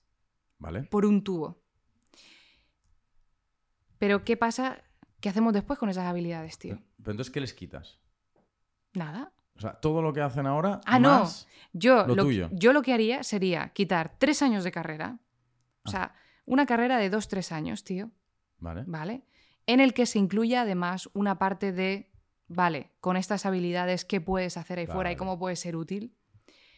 Para que cuando salgas afuera, tú puedes hacer otros dos o tres años de práctica muy importante en la realidad del mercado. O sea, incluir en la carrera de arquitectura pues esos dos, tres años de práctica, pero no como el esclavo en un estudio siendo mal pagado durante hasta el infinito. Pero en tres años no puedes... Ah, bueno, perdón, sigue, sigue, sigue. Sí, sino bajo el ala de eh, un mentor, por ejemplo. O sea, no tiene que ser necesariamente como empleado o como becario en un estudio. O sea, tú como independiente, eh, con 23 años una persona está perfectamente capacitada para ofrecer un servicio valioso en la sociedad. ¿Vale? Que hay muchas personas que no, no tengo suficiente experiencia y tal. Con 23 años una persona está perfectamente capacitada. Pero hay que echarle huevos, hay que echarle morro al asunto. ¿Vale? Entonces, maneras de iniciar esta práctica que va a contribuir a una parte fundamental de tu formación, porque no solo es la teoría, sino la práctica, puede ser entrando en un estudio como empleado durante un tiempo, pero también puede ser, por ejemplo, bajo el ala de un mentor, que es una persona que te acompaña a la que tú puedes remunerar, por ejemplo, con los proyectos que tú consigas y que es una persona que te acompaña. Yo eso yo lo hice, por ejemplo. En los primeros proyectos que yo empecé a hacer sola, por mucho que yo hubiese trabajado como empleada, además no me sirvió, tenía muchas dudas igualmente, porque enfrentarme a eso sola por primera vez nunca lo había hecho, es como ser padre. Mm. En plan, ¿tengo que ser padre antes para ser padre? Eh, o sea, ¿cómo funciona eso? ¿Sabes? Como, tío, sé padre y échale para adelante, tío. Pues emprender es lo mismo. Entonces, ¿cómo se inicia solo? Iniciando solo. Y, por ejemplo, teniendo la figura de un mentor al que poder consultar, al que poder preguntar. Mm. incluso con el que poder compartir inquietudes, preocupaciones, incluso ya a nivel más emocional. ¿Sabes? En plan, oye, tío, ¿qué hiciste tú cuando te encontraste con esta situación mm. o esta relación con este cliente? ¿Cómo lidias con esto? No, una persona con la que poder hablar, esta relación maestro-aprendiz que hemos perdido en el gremio y que se ha convertido en la figura de explotador y becario, mm. realmente. Entonces tú cortarías la carrera en dos, básicamente, y harías una carrera de tres años. En la que, evidentemente, no podrías. Vamos a diseñar aquí la carrera de futuro. A ver. Eh, o sea, no sé cuánto, si dos, tres años, pero sí incluiría una parte teórica, una parte práctica y una parte de negocios. Vale. Sí, porque no puede ser solo adquirir habilidades. Porque si esas habilidades después no tengo yo cómo traducirlas en una forma de vida, lo que estoy haciendo es estudiar una carrera chachi, como hacerme un curso de doméstica para aprender a hacer cosas que a mí me molan y tener un hobby después. Pues Caterina, ya está, si te parece, lo dejamos aquí. Me parece eh, fenomenal. Tengo una última pregunta que le hago a todo el mundo, que es eh, ¿a qué experto, a qué, a qué persona te gustaría que entrevistáramos en este podcast eh, en el futuro? Mm. Sobre el tema que, que quieras.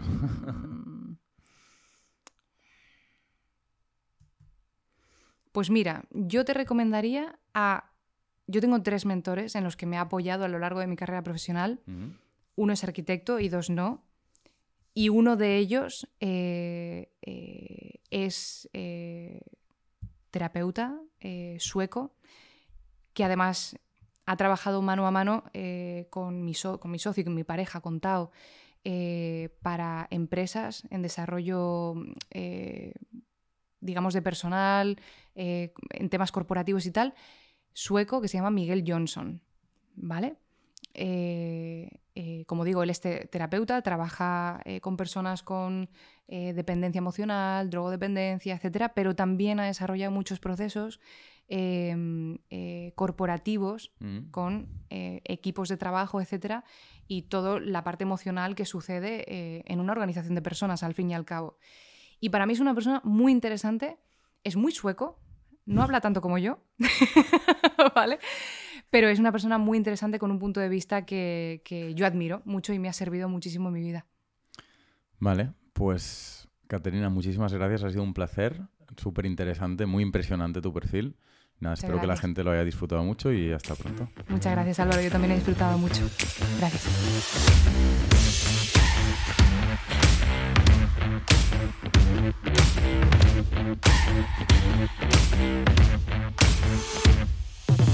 back.